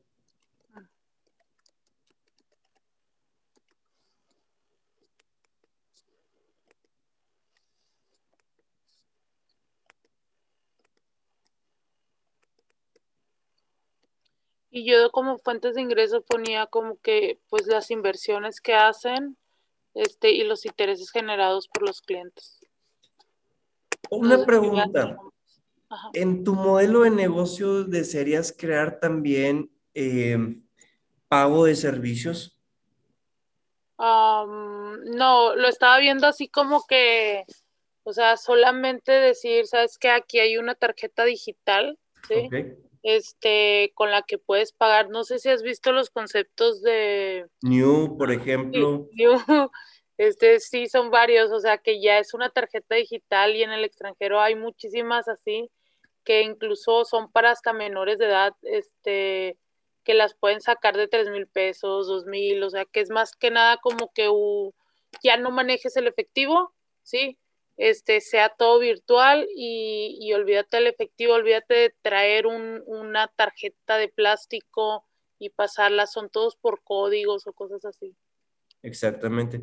Sí, el, el modelo fintech es muy rentable.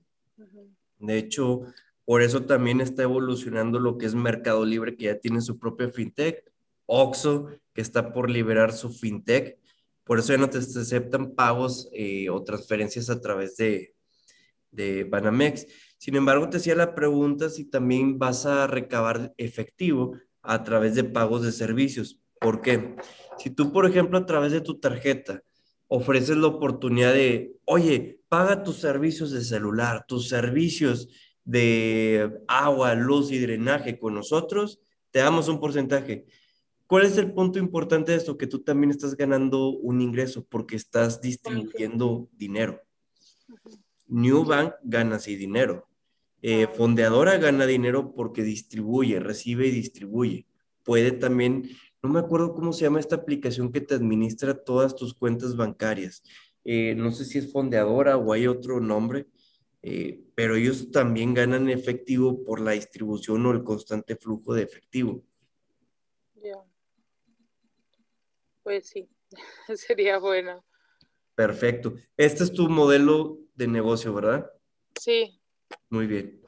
Perfecto, está excelente. Eh, y me da gusto que te lo hayas compartido, te hayas este, animado a compartirlo. Si en algún momento, Marlene, decides en tu vida emprender ese negocio, pues qué mayor manera de poderlo hacer y es el, el futuro del mercado. Puedes acercarte inclusive también a algunas, este, ¿cómo se les dice?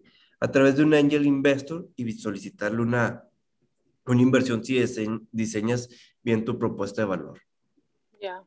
Ok, gracias. De nada. De los siguientes aquí presentes, eh, Aarón Cortés o Amador Olivas, ¿desean presentar su proyecto?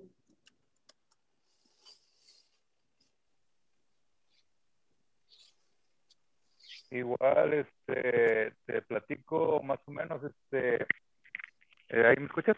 Sí, claro. No sé si habría manera de podernos acercar al micrófono porque se escucha muy bajito, por favor. ¿Ahí me escuchas? Sí. Ok, vamos a ver. Este, voy a platicar de mi negocio. Este, no he utilizado Zoom, así que igual no sé si te lo pueda platicar así en lugar de enseñártelo. Ok. Este, mira, es acerca de un taller que de aprendizaje para personas jóvenes o adultas, cualquier tipo de público, de cosas básicas, no sé, de la casa o del carro, cómo cambiar una llanta, cómo checar los niveles, cómo este, checar el boiler, cosas básicas que nadie te enseña y que pues a la gente le gustaría saber. Entonces, eso es algo como que muy básico, pero muy importante que la gente lo sepa. Como por ejemplo las finanzas personales. Aquí en México no nadie te enseña eso.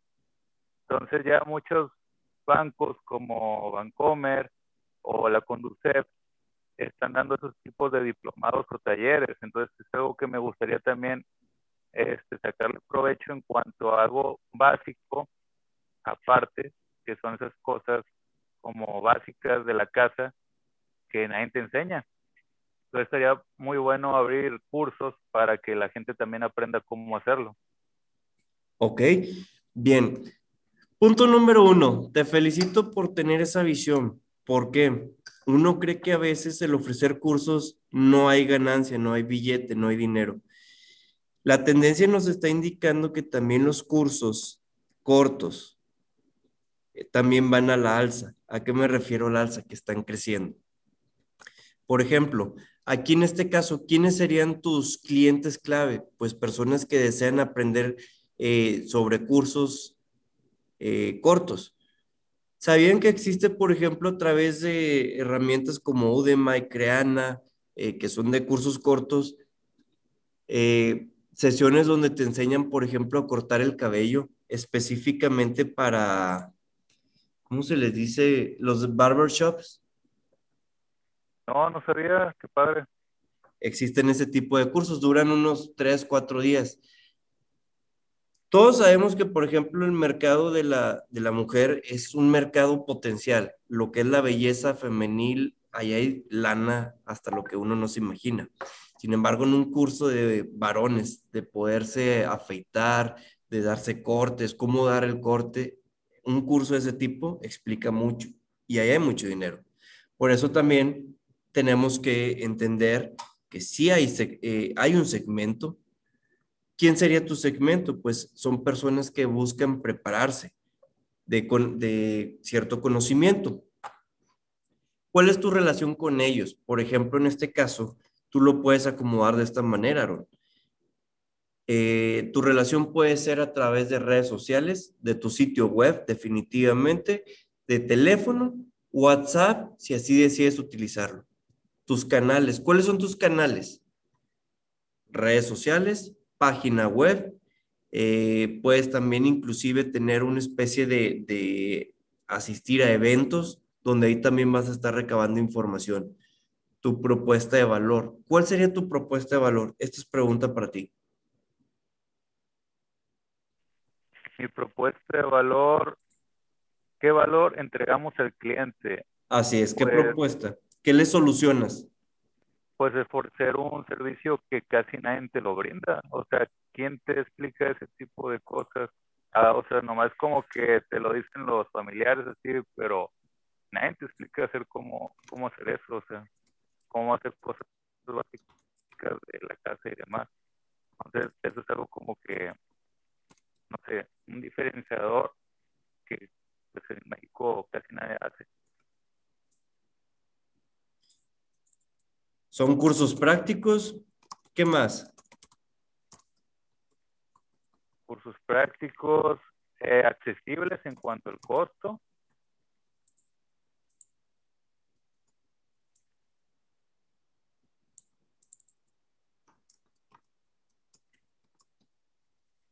Ok.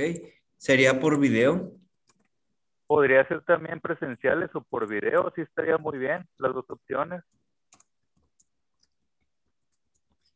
De acuerdo a lo que viene siendo la tendencia de hoy en día y a cómo es la situación del, COVID, los cursos actualmente, y si tú quieres crear una propuesta de valor, puedes hacerlo a través de video. ¿Por qué? Si tú lo realizas ahorita en manera presencial y a como se viene este año, hay que tener mucho cuidado.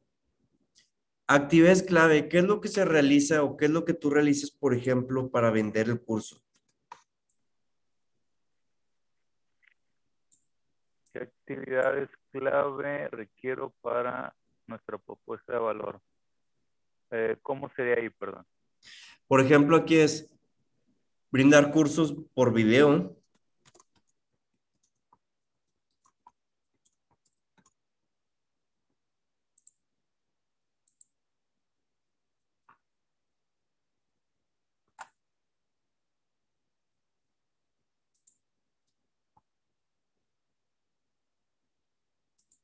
Que se trabó el video. Sí, se trabó Ahí está. tantito, pero ya estoy aquí, aquí de nuevo, perdón. Ah, no, no, no hay problema. Puedes brindar cursos por video. Suscripción, suscripción a la clase, que eso es importante. Sí, de hecho, podría brindar este, promociones o diferentes tipos de talleres con diferentes tipos de, de cursos o paquetes, vaya. Lo ponemos también como talleres.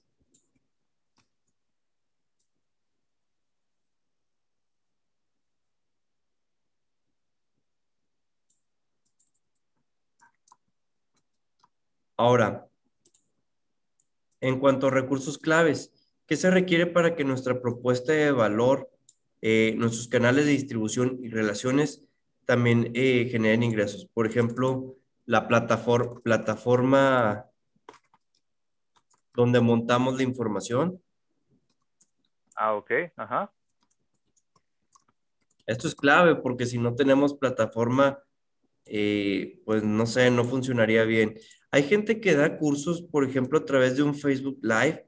Sin embargo, les voy a mencionar algo. La gente, los usuarios también ocupamos que nos den información. eh, desde ebooks, también realizar información, este, los exámenes y que se vea profesional. Ok, Bueno, ajá. en cuanto a recursos claves, pues también tenemos la plataforma eh, y también eh, curso por ciertos horarios, cursos, cursos diseñados, diseñados a la medida. Ahora, tenemos el caso de los socios estratégicos. Vamos a suponer un ejemplo. ¿Quiénes pueden ser aquí tus socios estratégicos? ¿Pueden ser las redes sociales? Sí, sí, claro que sí. Otro socio estratégico puede ser una plataforma donde podemos montar la información. Contratamos esa plataforma que puede ser Canvas. Canvas es la herramienta que utilizamos aquí en la Universidad Tec Milenio para impartir las clases. Otra herramienta puede ser YouTube, porque montamos videos. Otra herramienta puede ser Zoom, donde impartimos nuestros cursos. ¿Qué otra herramienta podemos utilizar? Un CRM, porque tenemos que estarle dando seguimiento a las personas que nos han brindado la información y llamarles. Aquí voy a hacer nada más un acomodo. Redes sociales y sitio web.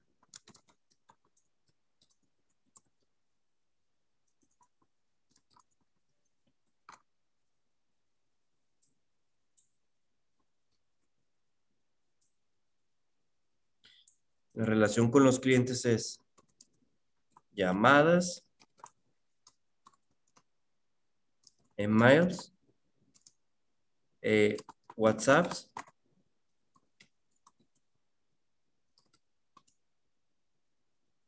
llamadas a la acción, o no más bien aquí en este es market content.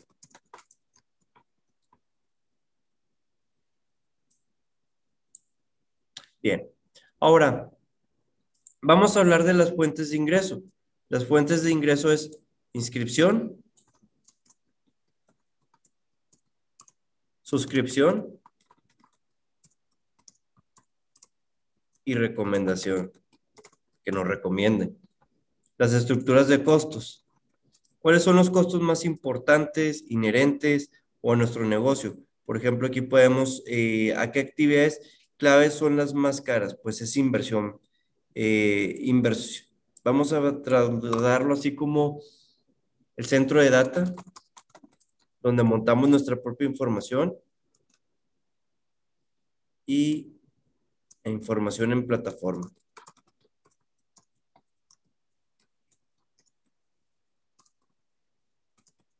Algo así más o menos quedaría el curso. lo que estarías creando, eh, en este caso en tu modelo de negocio, ¿no? Sí, muchas gracias. Sí, sí me ayudó bastante este, esa información. Y en cuanto a segmento de clientes, pues eh, personas, adultos, perdón. O jóvenes, sí. Adultos y jóvenes. Porque ojo, uno puede pensar un curso para saber taladrar. ¿Cuántos de aquí saben taladrar? Por ejemplo, un curso para saber cambiar la llanta. Si alguien Exacto. se le Muchos son muy, muy buenos para ser profesionistas, pero para cambiar una llanta no cualquiera. No, es lo que te digo, o sea, ¿quién te enseña? O sea, nomás familiares, todo, pero hace uh, una vez cada cierto tiempo. Así es. Fíjense, dato clave, para cambiar una llanta, nunca se debe cambiar la llanta levantando el coche, sino, pues obviamente podemos ocasionar un daño, vamos a dañar inclusive la direccional de nuestro coche.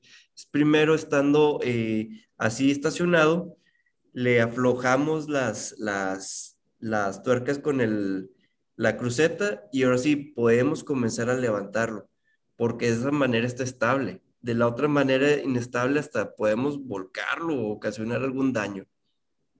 Exacto, entonces quiero que la gente sepa eso para que no ocurra ese tipo de cosas. Bien, vamos a ahora sí a la siguiente etapa, que es para poder presentar nuestro proyecto. Fíjense, para poder tener credibilidad en nuestros proyectos, siempre tenemos que saber responder preguntas claves. Hay un libro que es muy bueno que se llama El arte de hacer preguntas por Mario Borghino. En todas las clases que me toque impartir, sobre todo relacionadas a ventas eh, empresariales o también de negocios, siempre recomiendo este libro. E inclusive este libro me ha servido demasiado para saber negociar. ¿Por qué tengo que saber negociar? No es nada más para vender eh, vender me refiero de manera directa como un comerciante, sino poder comunicarte porque es la mejor alternativa. Sentarse con un empresario, explicarle sobre su modelo de negocio, darle una consultoría, también ocupo en cierta manera venderle mi idea. Ahora, quiero que esto, ustedes lo, eh, les quiero compartir esto, porque en algún momento ustedes pueden estar presentes sobre un, frente a un empresario que tiene el capital y para poderlo convencer hay que saberle comunicar. Pero antes de todo eso, siempre existe un antes. ¿Cuáles son las preguntas que debe responder la propuesta del proyecto a un público? Siempre tenemos que hacernos un pequeño estudio, porque esto nos va a ayudar a comunicar por ejemplo, ante un business angel. ¿Qué es un business angel? Es un networker que nos conecta con inversionistas. Y ellos están inclusive dispuestos a escuchar nuestra idea de negocio y sobre todo arriesgar su dinero.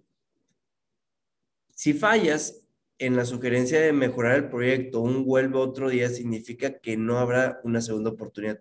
Aquí estamos hablando desde la primera vez. Una pregunta, ¿cuánto tiempo es lo que tenemos máximo para captar la atención de una persona con la cual nos hemos sentado por primera vez a platicar o a conversar con ella. ¿Alguien tiene ese dato? No me acuerdo la cantidad, pero son minutos. De hecho, no son minutos, es menos de un minuto. Si yo me siento, por ejemplo, a platicar contigo una idea y no capto tu atención desde los primeros segundos, Marlene, ¿crees que me vas a poner atención en los siguientes minutos? Si me presento ya a partir del primer minuto aburrido, ¿me pondrás atención?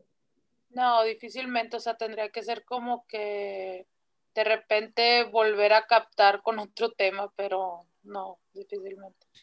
Ahora, seamos bien francos, un angel investor es una persona que está ocupada, por eso hay que saber ocupar los primeros eh, segundos de su atención. De lo contrario, como es una persona que está pensando muchas cosas, si la perdemos, no la vamos a volver a, lograr. No basta nada más con realizar un buen plan de negocios o propuesta de proyecto. Se debe considerar qué se requiere para convencer a los evaluadores, los inversionistas, el gobierno, etc. Es decir, el público al cual será presentado el proyecto con el fin de obtener un permiso, una aprobación o un recurso económico. También, eh, ¿cuáles son las preguntas que se debe responder a la propuesta del proyecto, al público?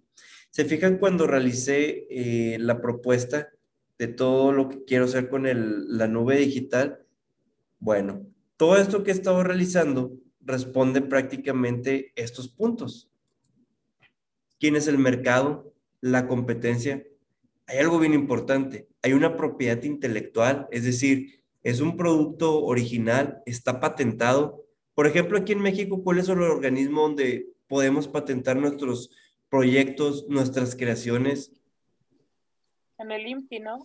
Es correcto. ¿Cuánto tiempo nos podemos tardar para podernos registrar ante el INPI? No, eso sí no lo sé. Son varias citas. Más tarde, más te, te pueden meter un gol, ¿no? Con la idea. ¿O no?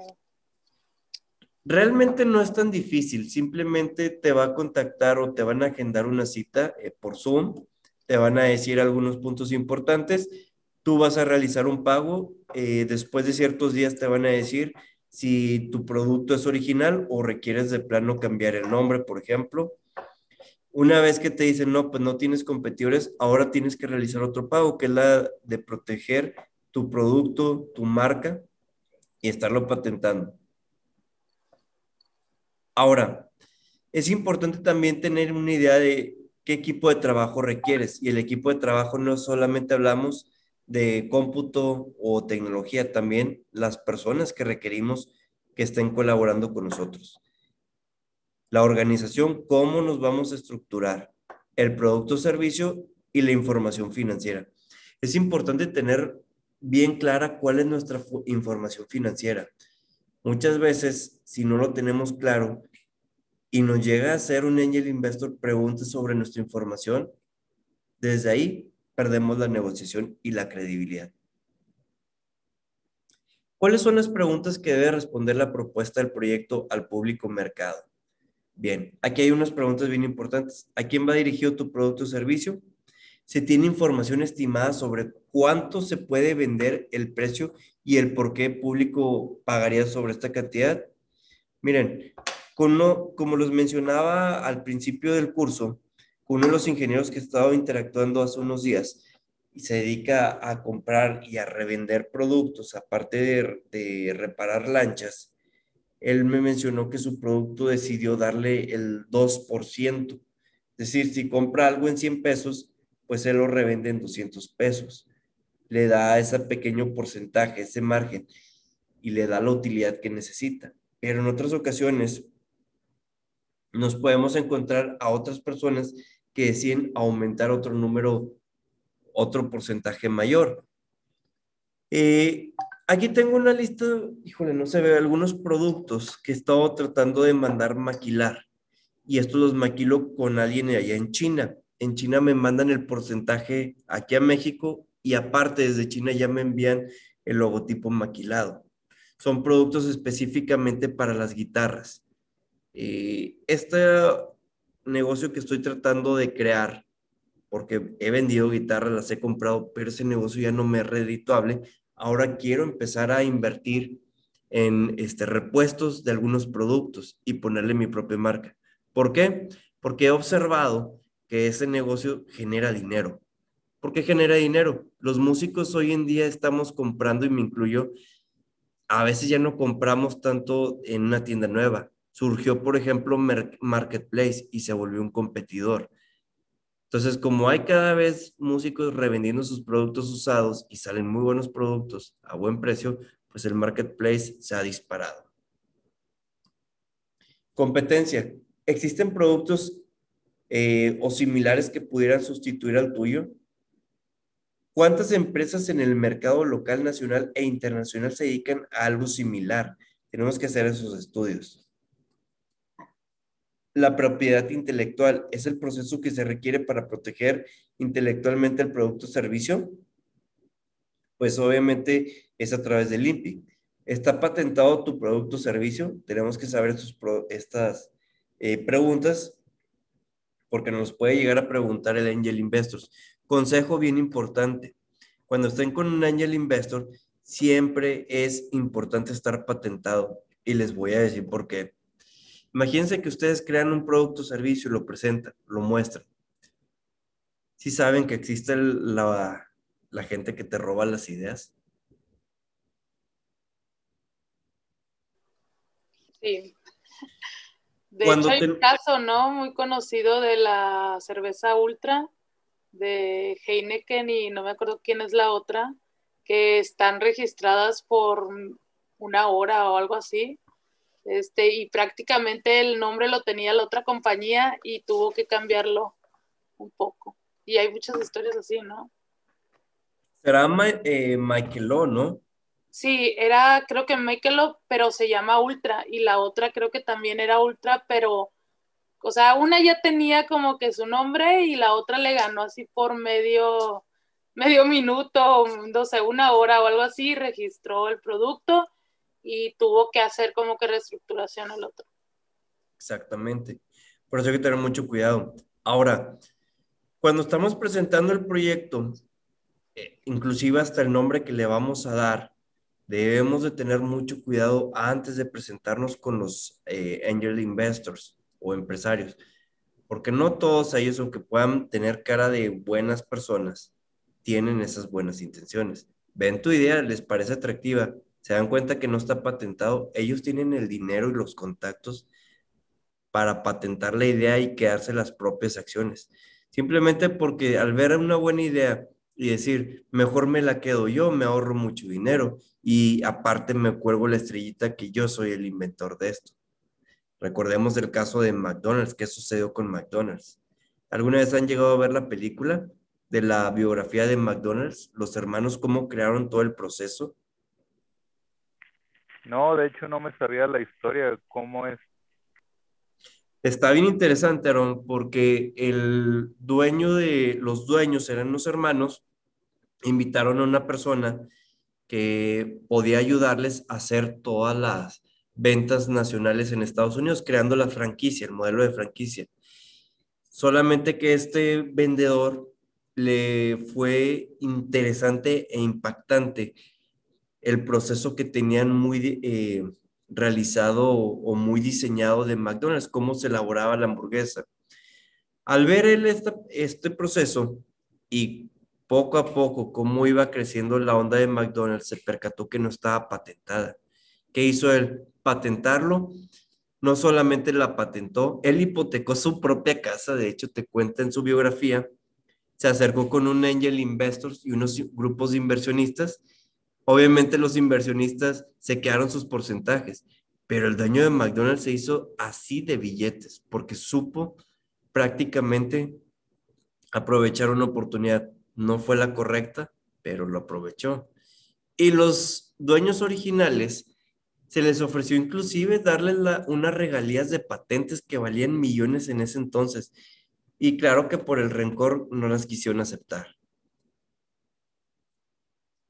Equipo de trabajo, ¿qué perfil profesional tienen los integrantes del proyecto? O sea, aquí podemos inclusive hacer una descripción de puesto, una descripción del personal que requerimos. Si vamos a hablar de equipos de marketing, pues qué, qué requiere la persona, qué conocimientos, qué estresas, qué certificaciones, qué tipo de participación tienen los integrantes del equipo respecto a la propiedad del proyecto.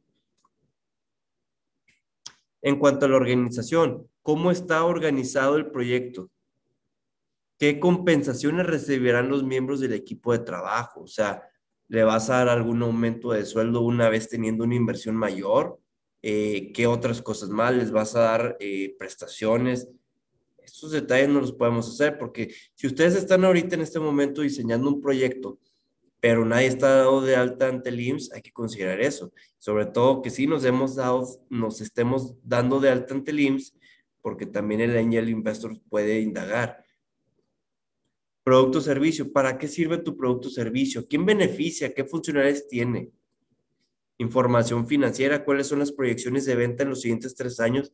Tienes que hacer un estudio de proyección. Esto lo puedes hacer en comparación a las ventas que tú has estado teniendo recientemente. Y también hay que estudiar tu target. ¿Cuánto de los recursos totales serán aportaciones de capital socio? Se requerirán financiamientos para completar los recursos del proyecto.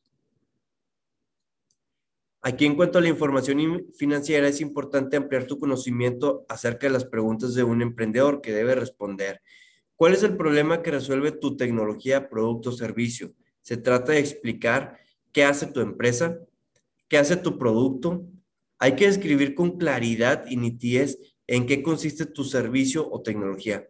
¿Cómo está protegido tu producto? Los inversores que han diseñado el certificado señalan que es una cuestión bien importante para ellos y pocos emprendedores se han patentado o planteado, les presentan sus proyectos. Ahora, también debemos de hacernos siempre una retroalimentación. Esta debe ser oportuna, frecuente, coherente, clara, controlada, constructiva y preventiva. ¿Qué es esto?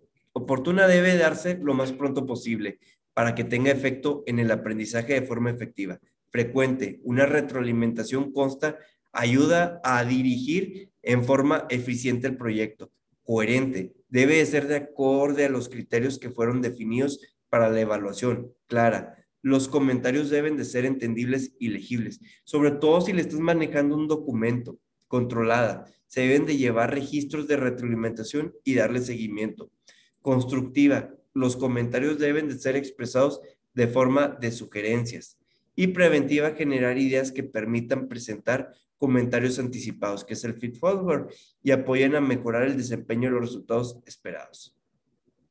Bien, para poder presentar cada proyecto, ahora sí, debemos de tener un elevator pitch. ¿Alguien alguna vez ha asistido a algún evento del Inc. Monterrey? No. ¿No? O, por ejemplo, en la Ciudad de México a la revista Mercados, Mercad 2.0? Bien, cada vez que nos acercamos a estos eventos a nivel nacional o digital, siempre hay una persona y esta persona tiene practicado su elevator pitch, qué es y para qué sirve. Esta herramienta te permite aprovechar el máximo de esos encuentros en los que hablamos en persona o es un espacio en internet sin mostrarnos demasiado agresivos con nuestro interlocutor y sin hacerle perder el tiempo, siendo breves y concisos. La clave es ofrecer información de manera clara y precisa, logrando transmitir nuestra pasión por una idea de producto o con una concisión, energía y confianza. También es importante que sepamos esta pregunta. ¿Qué pasa cuando el producto somos nosotros mismos? Podemos usar el elevator pitch para conseguir, un ejemplo, un trabajo, un ascenso que también es válido esto. La respuesta es sí. El elevator pitch sirve para vender cualquier cosa que tengamos. Por eso es importante aplicar la herramienta, el saber lo que estamos comunicando.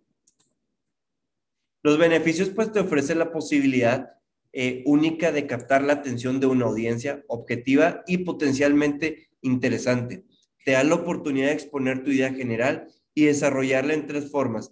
Concreta, en una reunión posterior, también te ayuda a posicionarte como una alternativa frente a la competencia y te permite ofrecer una buena primera impresión.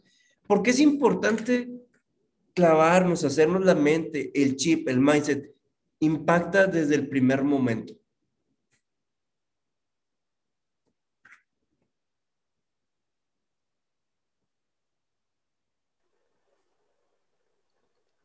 Pues por lo que decías, ¿no? De no perder la atención de...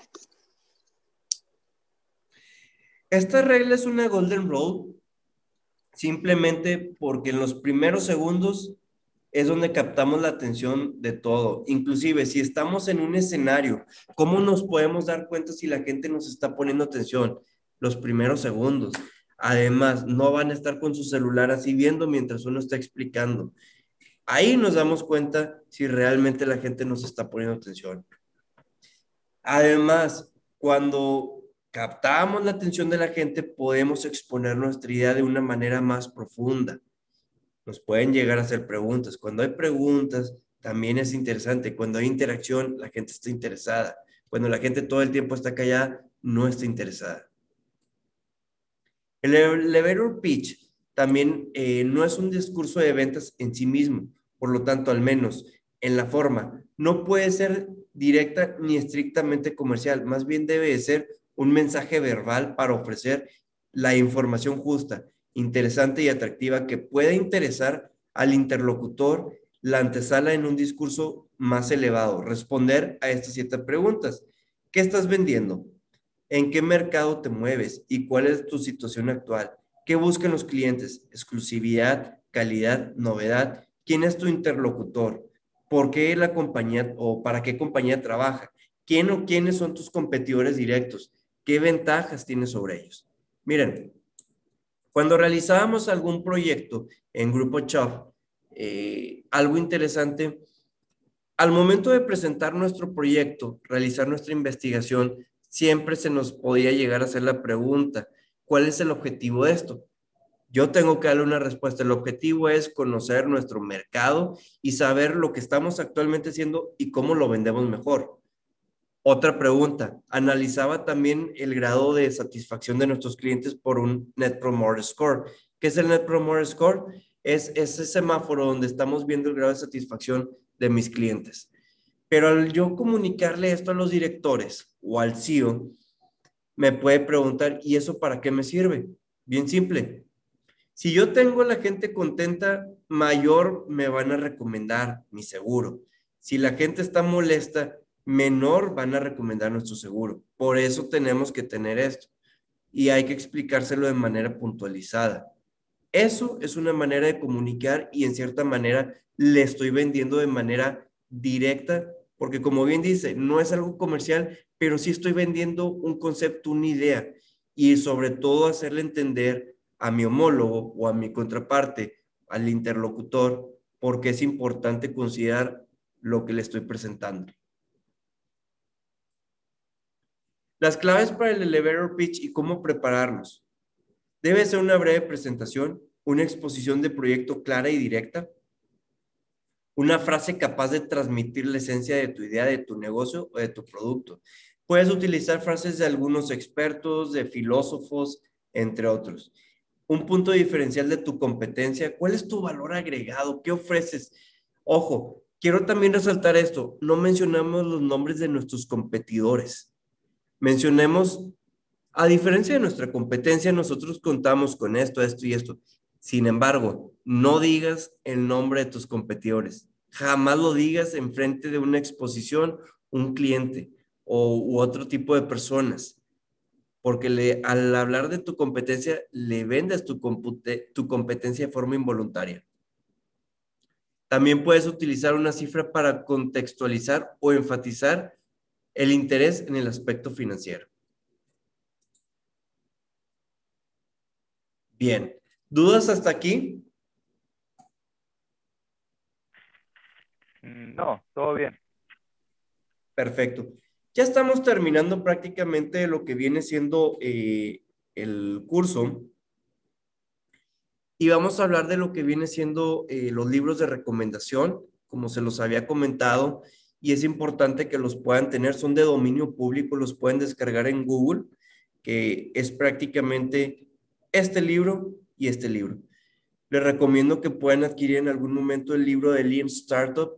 Este libro no es solamente para emprendedores, también para ejecutivos, gerentes, directores, quienes son los que toman decisiones. Debemos de entenderlo. El Lean Startup nos sirve también inclusive para poder implementar alguna metodología que queramos cambiar y sobre todo crear esa cultura cambiante, esa cultura dentro de la organización que se adapte al cambio. Porque han quebrado muchas empresas el año pasado, porque no se adaptaron al cambio. Si saben que los bancos, si no se adaptan al cambio que tienen que realizar, se los van a comer las fintech. Sí. y a eso vamos, ¿eh? eh salió el año pasado un dato que algunos bancos como Santander se va a tener que asociar con otros bancos para convertirse en gigabancos. El detalle no es que te conviertes en gigabanco, sino estás eh, preparándote para el cambio que viene, te has anticipado esto, lo estás entendiendo. El sector financiero es muy bueno, pero a la larga también hay sectores que les cuesta entenderlo.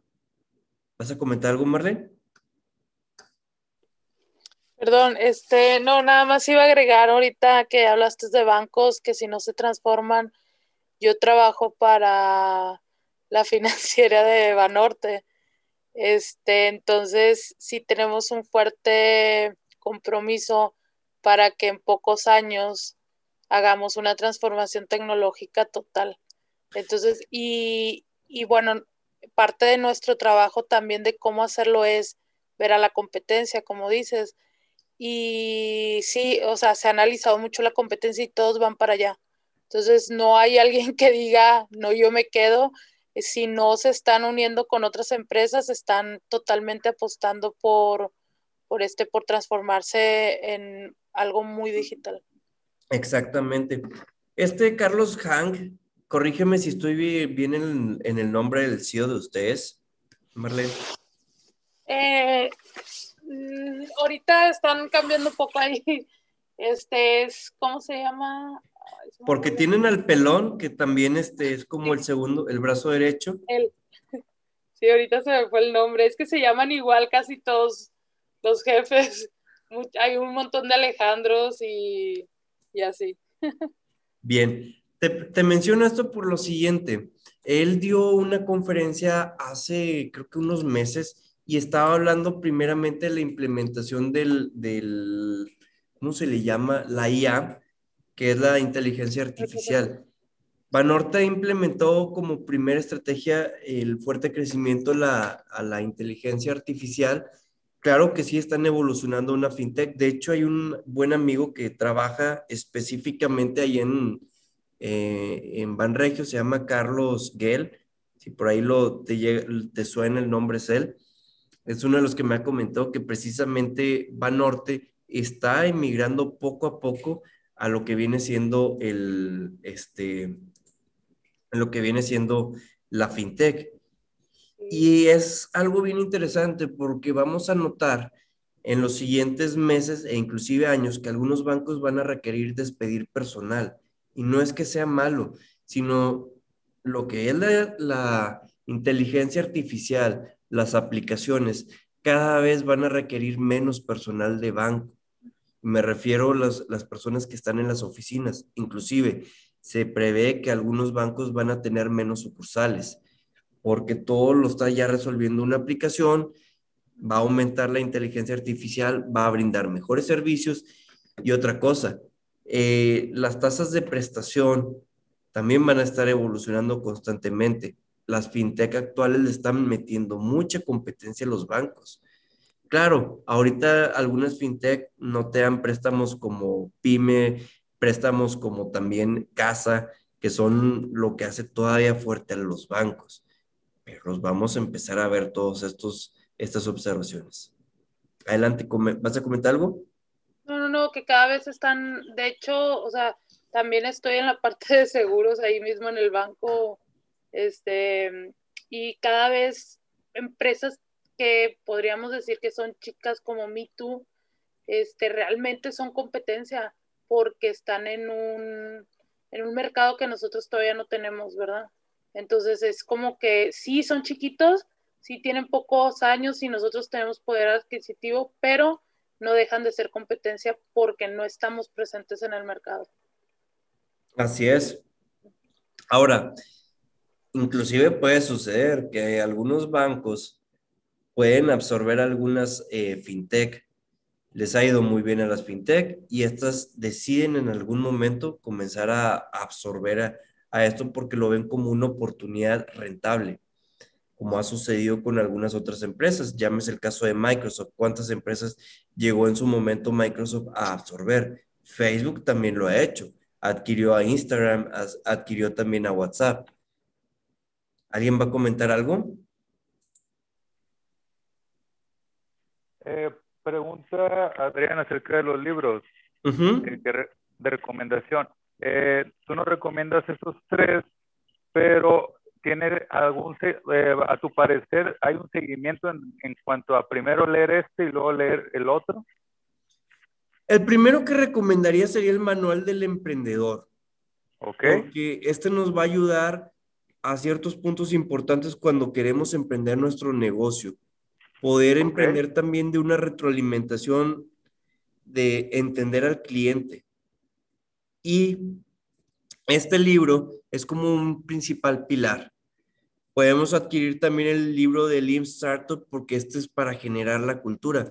Como se mencionaba desde un principio, Eric Rice fue alumno de Steve Blank. Steve Blank ya había compartido información, ya había creado libros, sin embargo, parte primeramente de esto. Y el otro libro es La generación de los modelos de negocios, que es un libro, ahorita les voy a compartir la liga, de este Alex Osterwalder. Este ya salió después, en el 2011 más o menos comenzábamos a ver eh, desde las revistas eh, el caso de este Alex, Alex Osterwalder. Excelente, gracias. No, hombre, con- al contrario, gracias a ti porque esa pregunta también es muy buena para todos en particular. Bien, esta es una de las ligas donde podemos descargar el libro. Déjenme le paso la, la liga por el chat.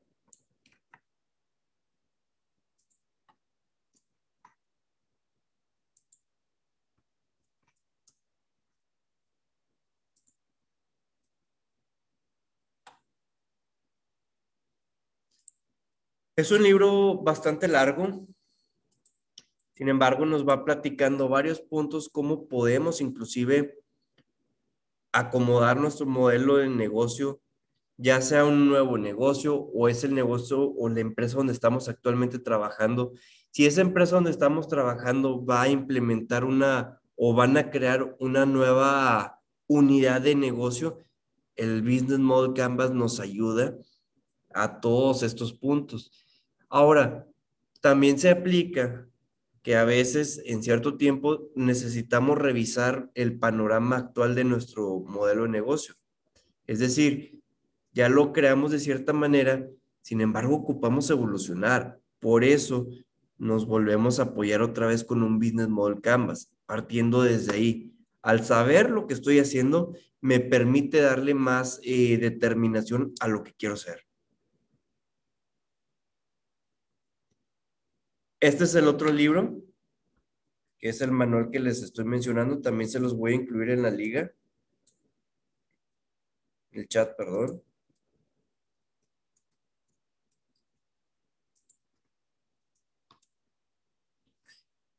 Eh, si ahorita ven, por ejemplo, la la imagen de ese libro, como les va a aparecer, eh, les hago una observación. No se asusten si aparece con una portada diferente, ya que es la primera versión. Claro que el libro lo han ido actualizando e inclusive lo pueden llegar a adquirir a través de Mercado Libre, lo pueden adquirir a través de Samos y otros servicios que por ahí podemos encontrar y son muy buenos. Estos servicios que también les llega por e-commerce en la comodidad de su hogar, pues tiene toda esta, esta información. Bien, quiero reservar este espacio también para plática, eh, preguntas. Me gustaría que compartieran temas que se han llevado de todo esto, eh, qué, qué aprendizajes se están llevando de toda esta pequeña sesión para los que han estado desde el inicio y los que también se fueron conectando, que, que se están, que están aprendiendo de toda esta sesión.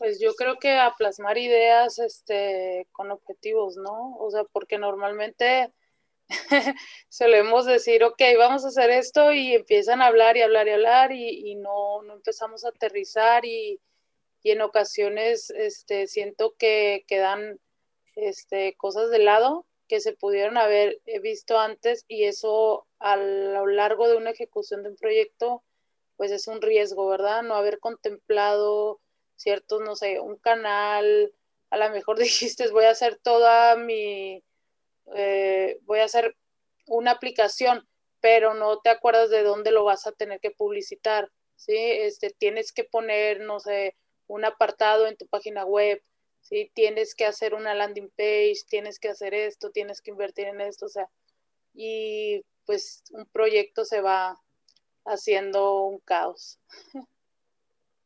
Claro, miren, uno de los puntos bien importantes que lo he platicado con algunas personas, existe una idea de que aquí en Latinoamérica y en toda Latinoamérica, aunque digan los argentinos que no, eh, le cuesta al latinoamericano planificar desde un principio. A todos, ¿eh? Esto va para todos y de cualquier nivel. No es hacernos o hacer menos a la cultura para nada, porque tiene también otros valores muy importantes y muy valiosos. Sin embargo, el poder planificar desde un principio nos ayuda a darle continuidad al proyecto que traemos, darle focus o focalizarnos a ese proyecto. Uno de los errores de los emprendedores es lo siguiente, improvisan demasiado. ¿Cuál es el problema del exceso de improvisación? Al tener tanta improvisación, dejamos de tener planeación y no entendemos nuestra misión, ni, ni nuestra visión, ni los valores, no entendemos a más detalle y la empresa por X o por Y la vamos a quebrar. Por eso es importante saberle dar la dirección correcta y entender qué es lo que queremos, qué ofrecemos, qué solucionamos. Miren, aquí yo traigo algunos productos que son productos de música. Este es un slider, este es un ajustador de guitarra. Este, yo empecé con un negocio de guitarras y les comparto ese testimonio. El negocio lo inicié en el 2015. Eh, le tuve que dar una pausa para allá en el 2019 porque se me hizo muy fácil y se me metió la idea de que, bueno, compro productos, los revendo, son productos europeos, se me hizo fácil, no consulté lo que costaban los pedales. Y ojo, de aquí yo estoy partiendo algo, también compré productos chinos, esos se me vendían bien rápido, tenía ganancia, pero mi idea era, yo quiero vender productos de estos porque me da estilo, me da prestigio, etcétera, etcétera ya contaba con competidores que es Pepis Music y el otro el de Guitar Gear. El problema de aquí es qué te está pidiendo tu mercado, qué es lo que tú tienes que ofrecerle a tu mercado que ellos no están ofreciendo y tú sí. Pues bien simple, porque me lo he vuelto a plantear. Le puedo ofrecer a mis, a mis clientes actuales, que son músicos, productos más económicos, productos que puedo comprar directamente desde China, los traigo y les doy un porcentaje de reventa, prácticamente eso. Estos productos que tengo aquí, que es el ajustador, eh, un slider, púas para guitarra, todos van a llevar mi propia eh, logotipo. El detalle de todo esto es dónde los estoy maquilando con un fabricante chino que me ofrece, por ejemplo, un gran precio. A diferencia de que los tenga que fabricar en México, me sale muy costoso, muy alto y la reventa también de estos productos es muy fácil. Ese negocio puede prosperar enormemente. Por eso he partido con el método Lean. Aquí he aplicado un pivote. Dejo de vender guitarras. A lo mejor sí puedo tener una u otra. Sin embargo, ya mi focus de negocio, mi modelo de negocio ya no va ahí. Al aplicar el pivote, encontré mercado aquí, encontré mercado allá y otro mercado acá. La reflexión viene también de, no sé si sea de su agrado, para mi gusto no es de un desagrado, me sirve a veces escucharlo, este Carlos Muñoz cuando le hace entrevistas a empresarios. algunos no, le, no les cae bien Carlos Muñoz por su manera de, de expresarse en público e inclusive las maldiciones que utiliza en cierta manera. Ahí sí, sí, de plano sí tienen razón. En cuanto a lo de Rosarín y todo ese debate, este, para mí los dos son unos payasos este, uno por su vestimenta y su manera de hablar y el otro por ser una persona sumamente negativa y en filosofía está reprobado. Este, bien, el punto de todo esto es lo siguiente. Eh, me gustó una conferencia donde Carlos Muñoz entrevistó a Elías Ayub. ¿Ustedes saben quién es Elías Ayub? a ver, Marlene, ¿quién es Elías Ayub? El de Chartime, el de Telmex, ¿no? Ok.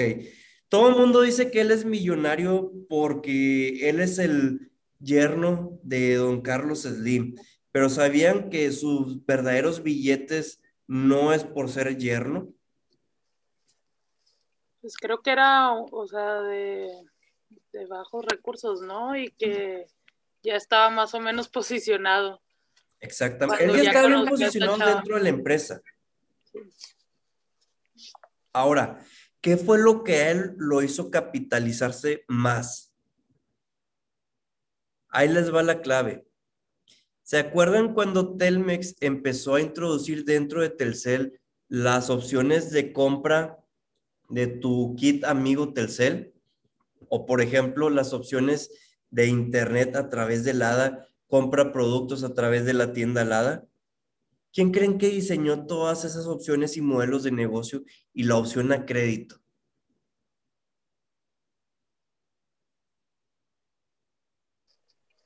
No, pues él. él. Ahora, ¿cuántos de los que están aquí presentes han obtenido un celular a través de un amigo kit o un servicio donde tú estés pagando una mensualidad y tienes tu propio dispositivo móvil? Anteriormente pues caí en eso, pero hoy ya no. Ok, ya no, pero lo hiciste. Sí, sí, sí, sí caí. Ok, Aaron, ¿ibas a comentar algo? Perdón.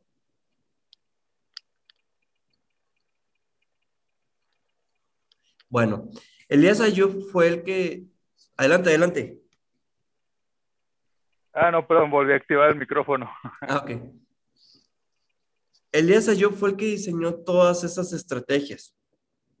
Fue el que hizo levantar a Telmex a Lada. Eh, bueno, no se llamaba Lada, otro, tenía otro nombre lo que era Telmex. Y también a Telcel lo levantó, sobre todo con las opciones de crédito y que hasta la fecha siguen siendo exitosas, que son caras definitivamente. Sin embargo, toda la manera o toda la forma en la cual pudo venderle a otro tipo de mercados de gente con menos ingresos, pues les vende, les vendió. Eso le permitió a él posicionarse más y obviamente se, se papeó de dinero. Él ha sido consultor también en otras empresas este, y es un excelente negociante. Una de las entrevistas que realizó Carlos Muñoz con él fue la siguiente.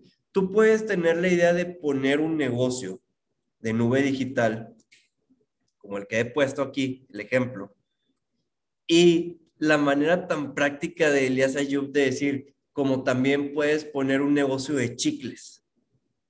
Ah, caramba, ¿qué tiene que ver una nube digital con un negocio de chicles? Se fue algo bien práctico.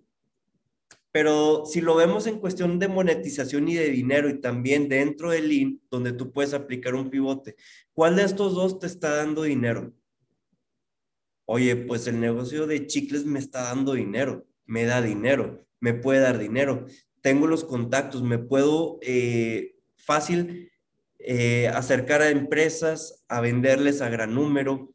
Esas ideas son bien importantes. Aquí aplica también nuestro aprendizaje.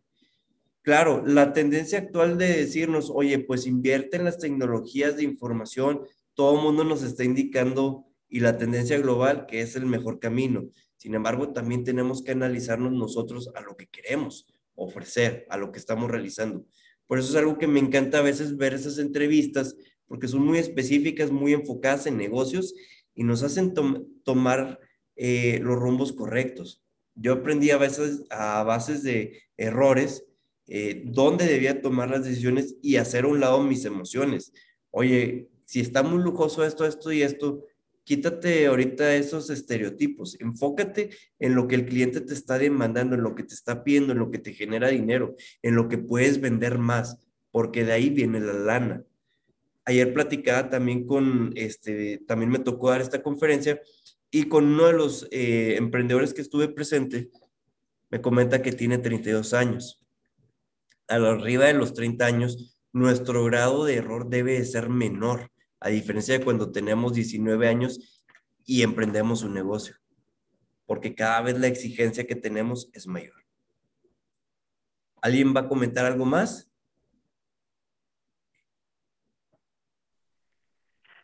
No, pues de hecho sí me gustó bastante este taller porque pues tenemos la idea, como dijo mi compañera, pero este taller nos este, brindó por ejemplo, este, la estructura del modelo Canvas, que es súper importantísimo, se me hizo súper importante para mí, para tener una mejor idea acerca de cómo hacer el negocio de una buena manera y también este eh, combinarlo con este el análisis el famoso análisis FODA entre otras cosas y los libros de recomendación pues también me van a ayudar bastante para saber y reforzar este la información acerca de lo que podría o lo que puedo hacer para tener un buen negocio al final de cuentas. Exactamente, y sobre todo evitar la menos pérdida posible o si estamos viendo que nos está generando pérdidas, ser tan ágiles para poder reaccionar rápido y dar un cambio. Y sí, tienes razón en cuanto a, es, es muy bueno, digo, es básico y súper importante saber el cómo expresarte y cómo captar la idea del, de los este, clientes y aparte de los business angels porque como por ejemplo el Shark Tank, ya es el famoso programa Shark Tank. Claro.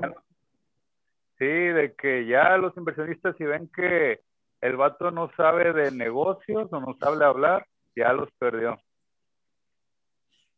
Hay un negocio, hay unos videos que están bien padres del Shark Tank porque nos enseña casos de éxito, por ejemplo, eh, donde inclusive te sugieren, oye, me estás dando el 50% de las acciones, no te vendas, no te...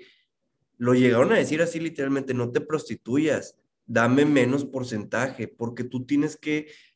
La visión de ahí es que tú también creas que puedas crecer y no creas un negocio para luego venderlo, porque también existen casos así de algunos que les funciona bien y luego, luego lo quieren vender el negocio. También, y algunos inversionistas no quieren eso que, ah, este vato ya se prosperó económicamente, lo suelta el negocio y luego se lo vende a alguien y ahí es donde empieza también el quiebre de, de negocio. Ya no va a ser redituable porque la nueva administración no tiene esa visión. Sí, exactamente. De hecho, he visto también algunos videos de ese programa que los inversionistas se sacan onda de que, oye, te está yendo bien porque estás, o sea, dando un porcentaje mayor de que te lo estoy diciendo como buena persona este, para darte consejos. Está muy padre eso. Definitivamente. Y también eh, la oportunidad de seguir emprendiendo aquí en México, eso está buenísimo. Creo que también una de las visiones que la Universidad Tech Milenio tiene y el poderse acercar directamente con los alumnos o las personas que han asistido a este tipo de eventos es que también tengamos material a la medida, material que a ustedes les va a servir demasiado y que seamos también su primera referencia. ¿Alguien más quiere comentar algo?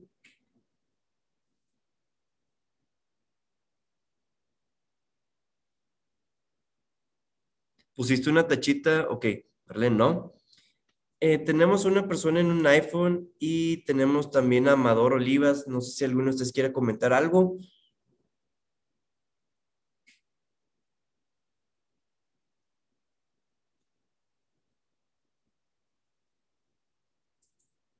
¿No? Bueno, eh, pues ya estamos llegando a lo que viene siendo la finalización del curso. Eh, me gusta mucho que también pregunten ustedes demasiado porque esto nos permite también seguir enriqueciendo. Les quiero dar también sus agradecimientos por haber asistido pues al evento. Eh, pueden seguirme también en redes sociales. Estoy a través de Facebook, Twitter, Instagram, TikTok, YouTube, Spotify. Este, también comparto temas muy relacionados al emprendimiento, al marketing. Eh, a veces una que otra eh, en el TikTok, pues sí, una bromita de vez en cuando. Nunca subo videos groseros, pero sí comparto constantemente material que les va a servir demasiado. Y sí les voy a pedir de favor si podemos contestar una pequeña encuesta. Me pueden apoyar respondiendo aquí, por favor, con su celular. Podemos imprimir el código QR Ok, déjame, lo, lo contesto.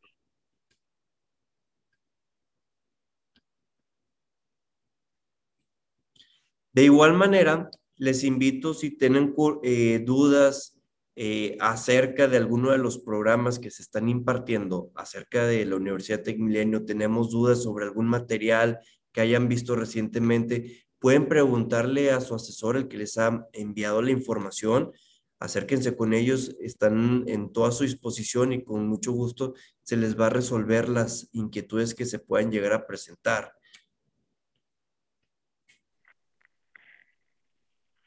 Creo que lo estoy haciendo mal, Adrián. Este, ¿Cómo lo hago para, con lo del código QR para contestar la encuesta? ok. Sacamos, por ejemplo, el celular. Ajá. Debe tener la conexión a internet. Ajá. Y al momento de, de tomar como una fotografía, nos debe dar la opción, así como le estoy haciendo.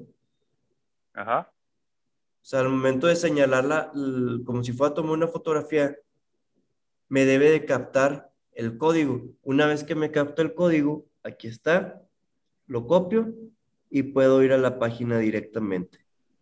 ¿Sabes qué? Este me está mandando a la página de Tech, Tech Milenio Click, pero es como un formulario y cuando pongo solicitar información, me hace como una reunión de Zoom.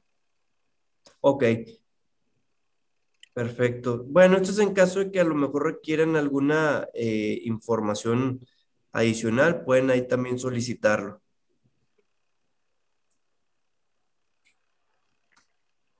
Y si estoy directamente en el celular, ¿cómo le hago? En cuanto a que es que estoy con la conferencia en Zoom aquí en el celular. Les voy a compartir la liga de una vez que ya la acabo de abrir. Permítanme un Ah, pues momentito. Sí, mejor. Un momentito y con gusto se las comparto.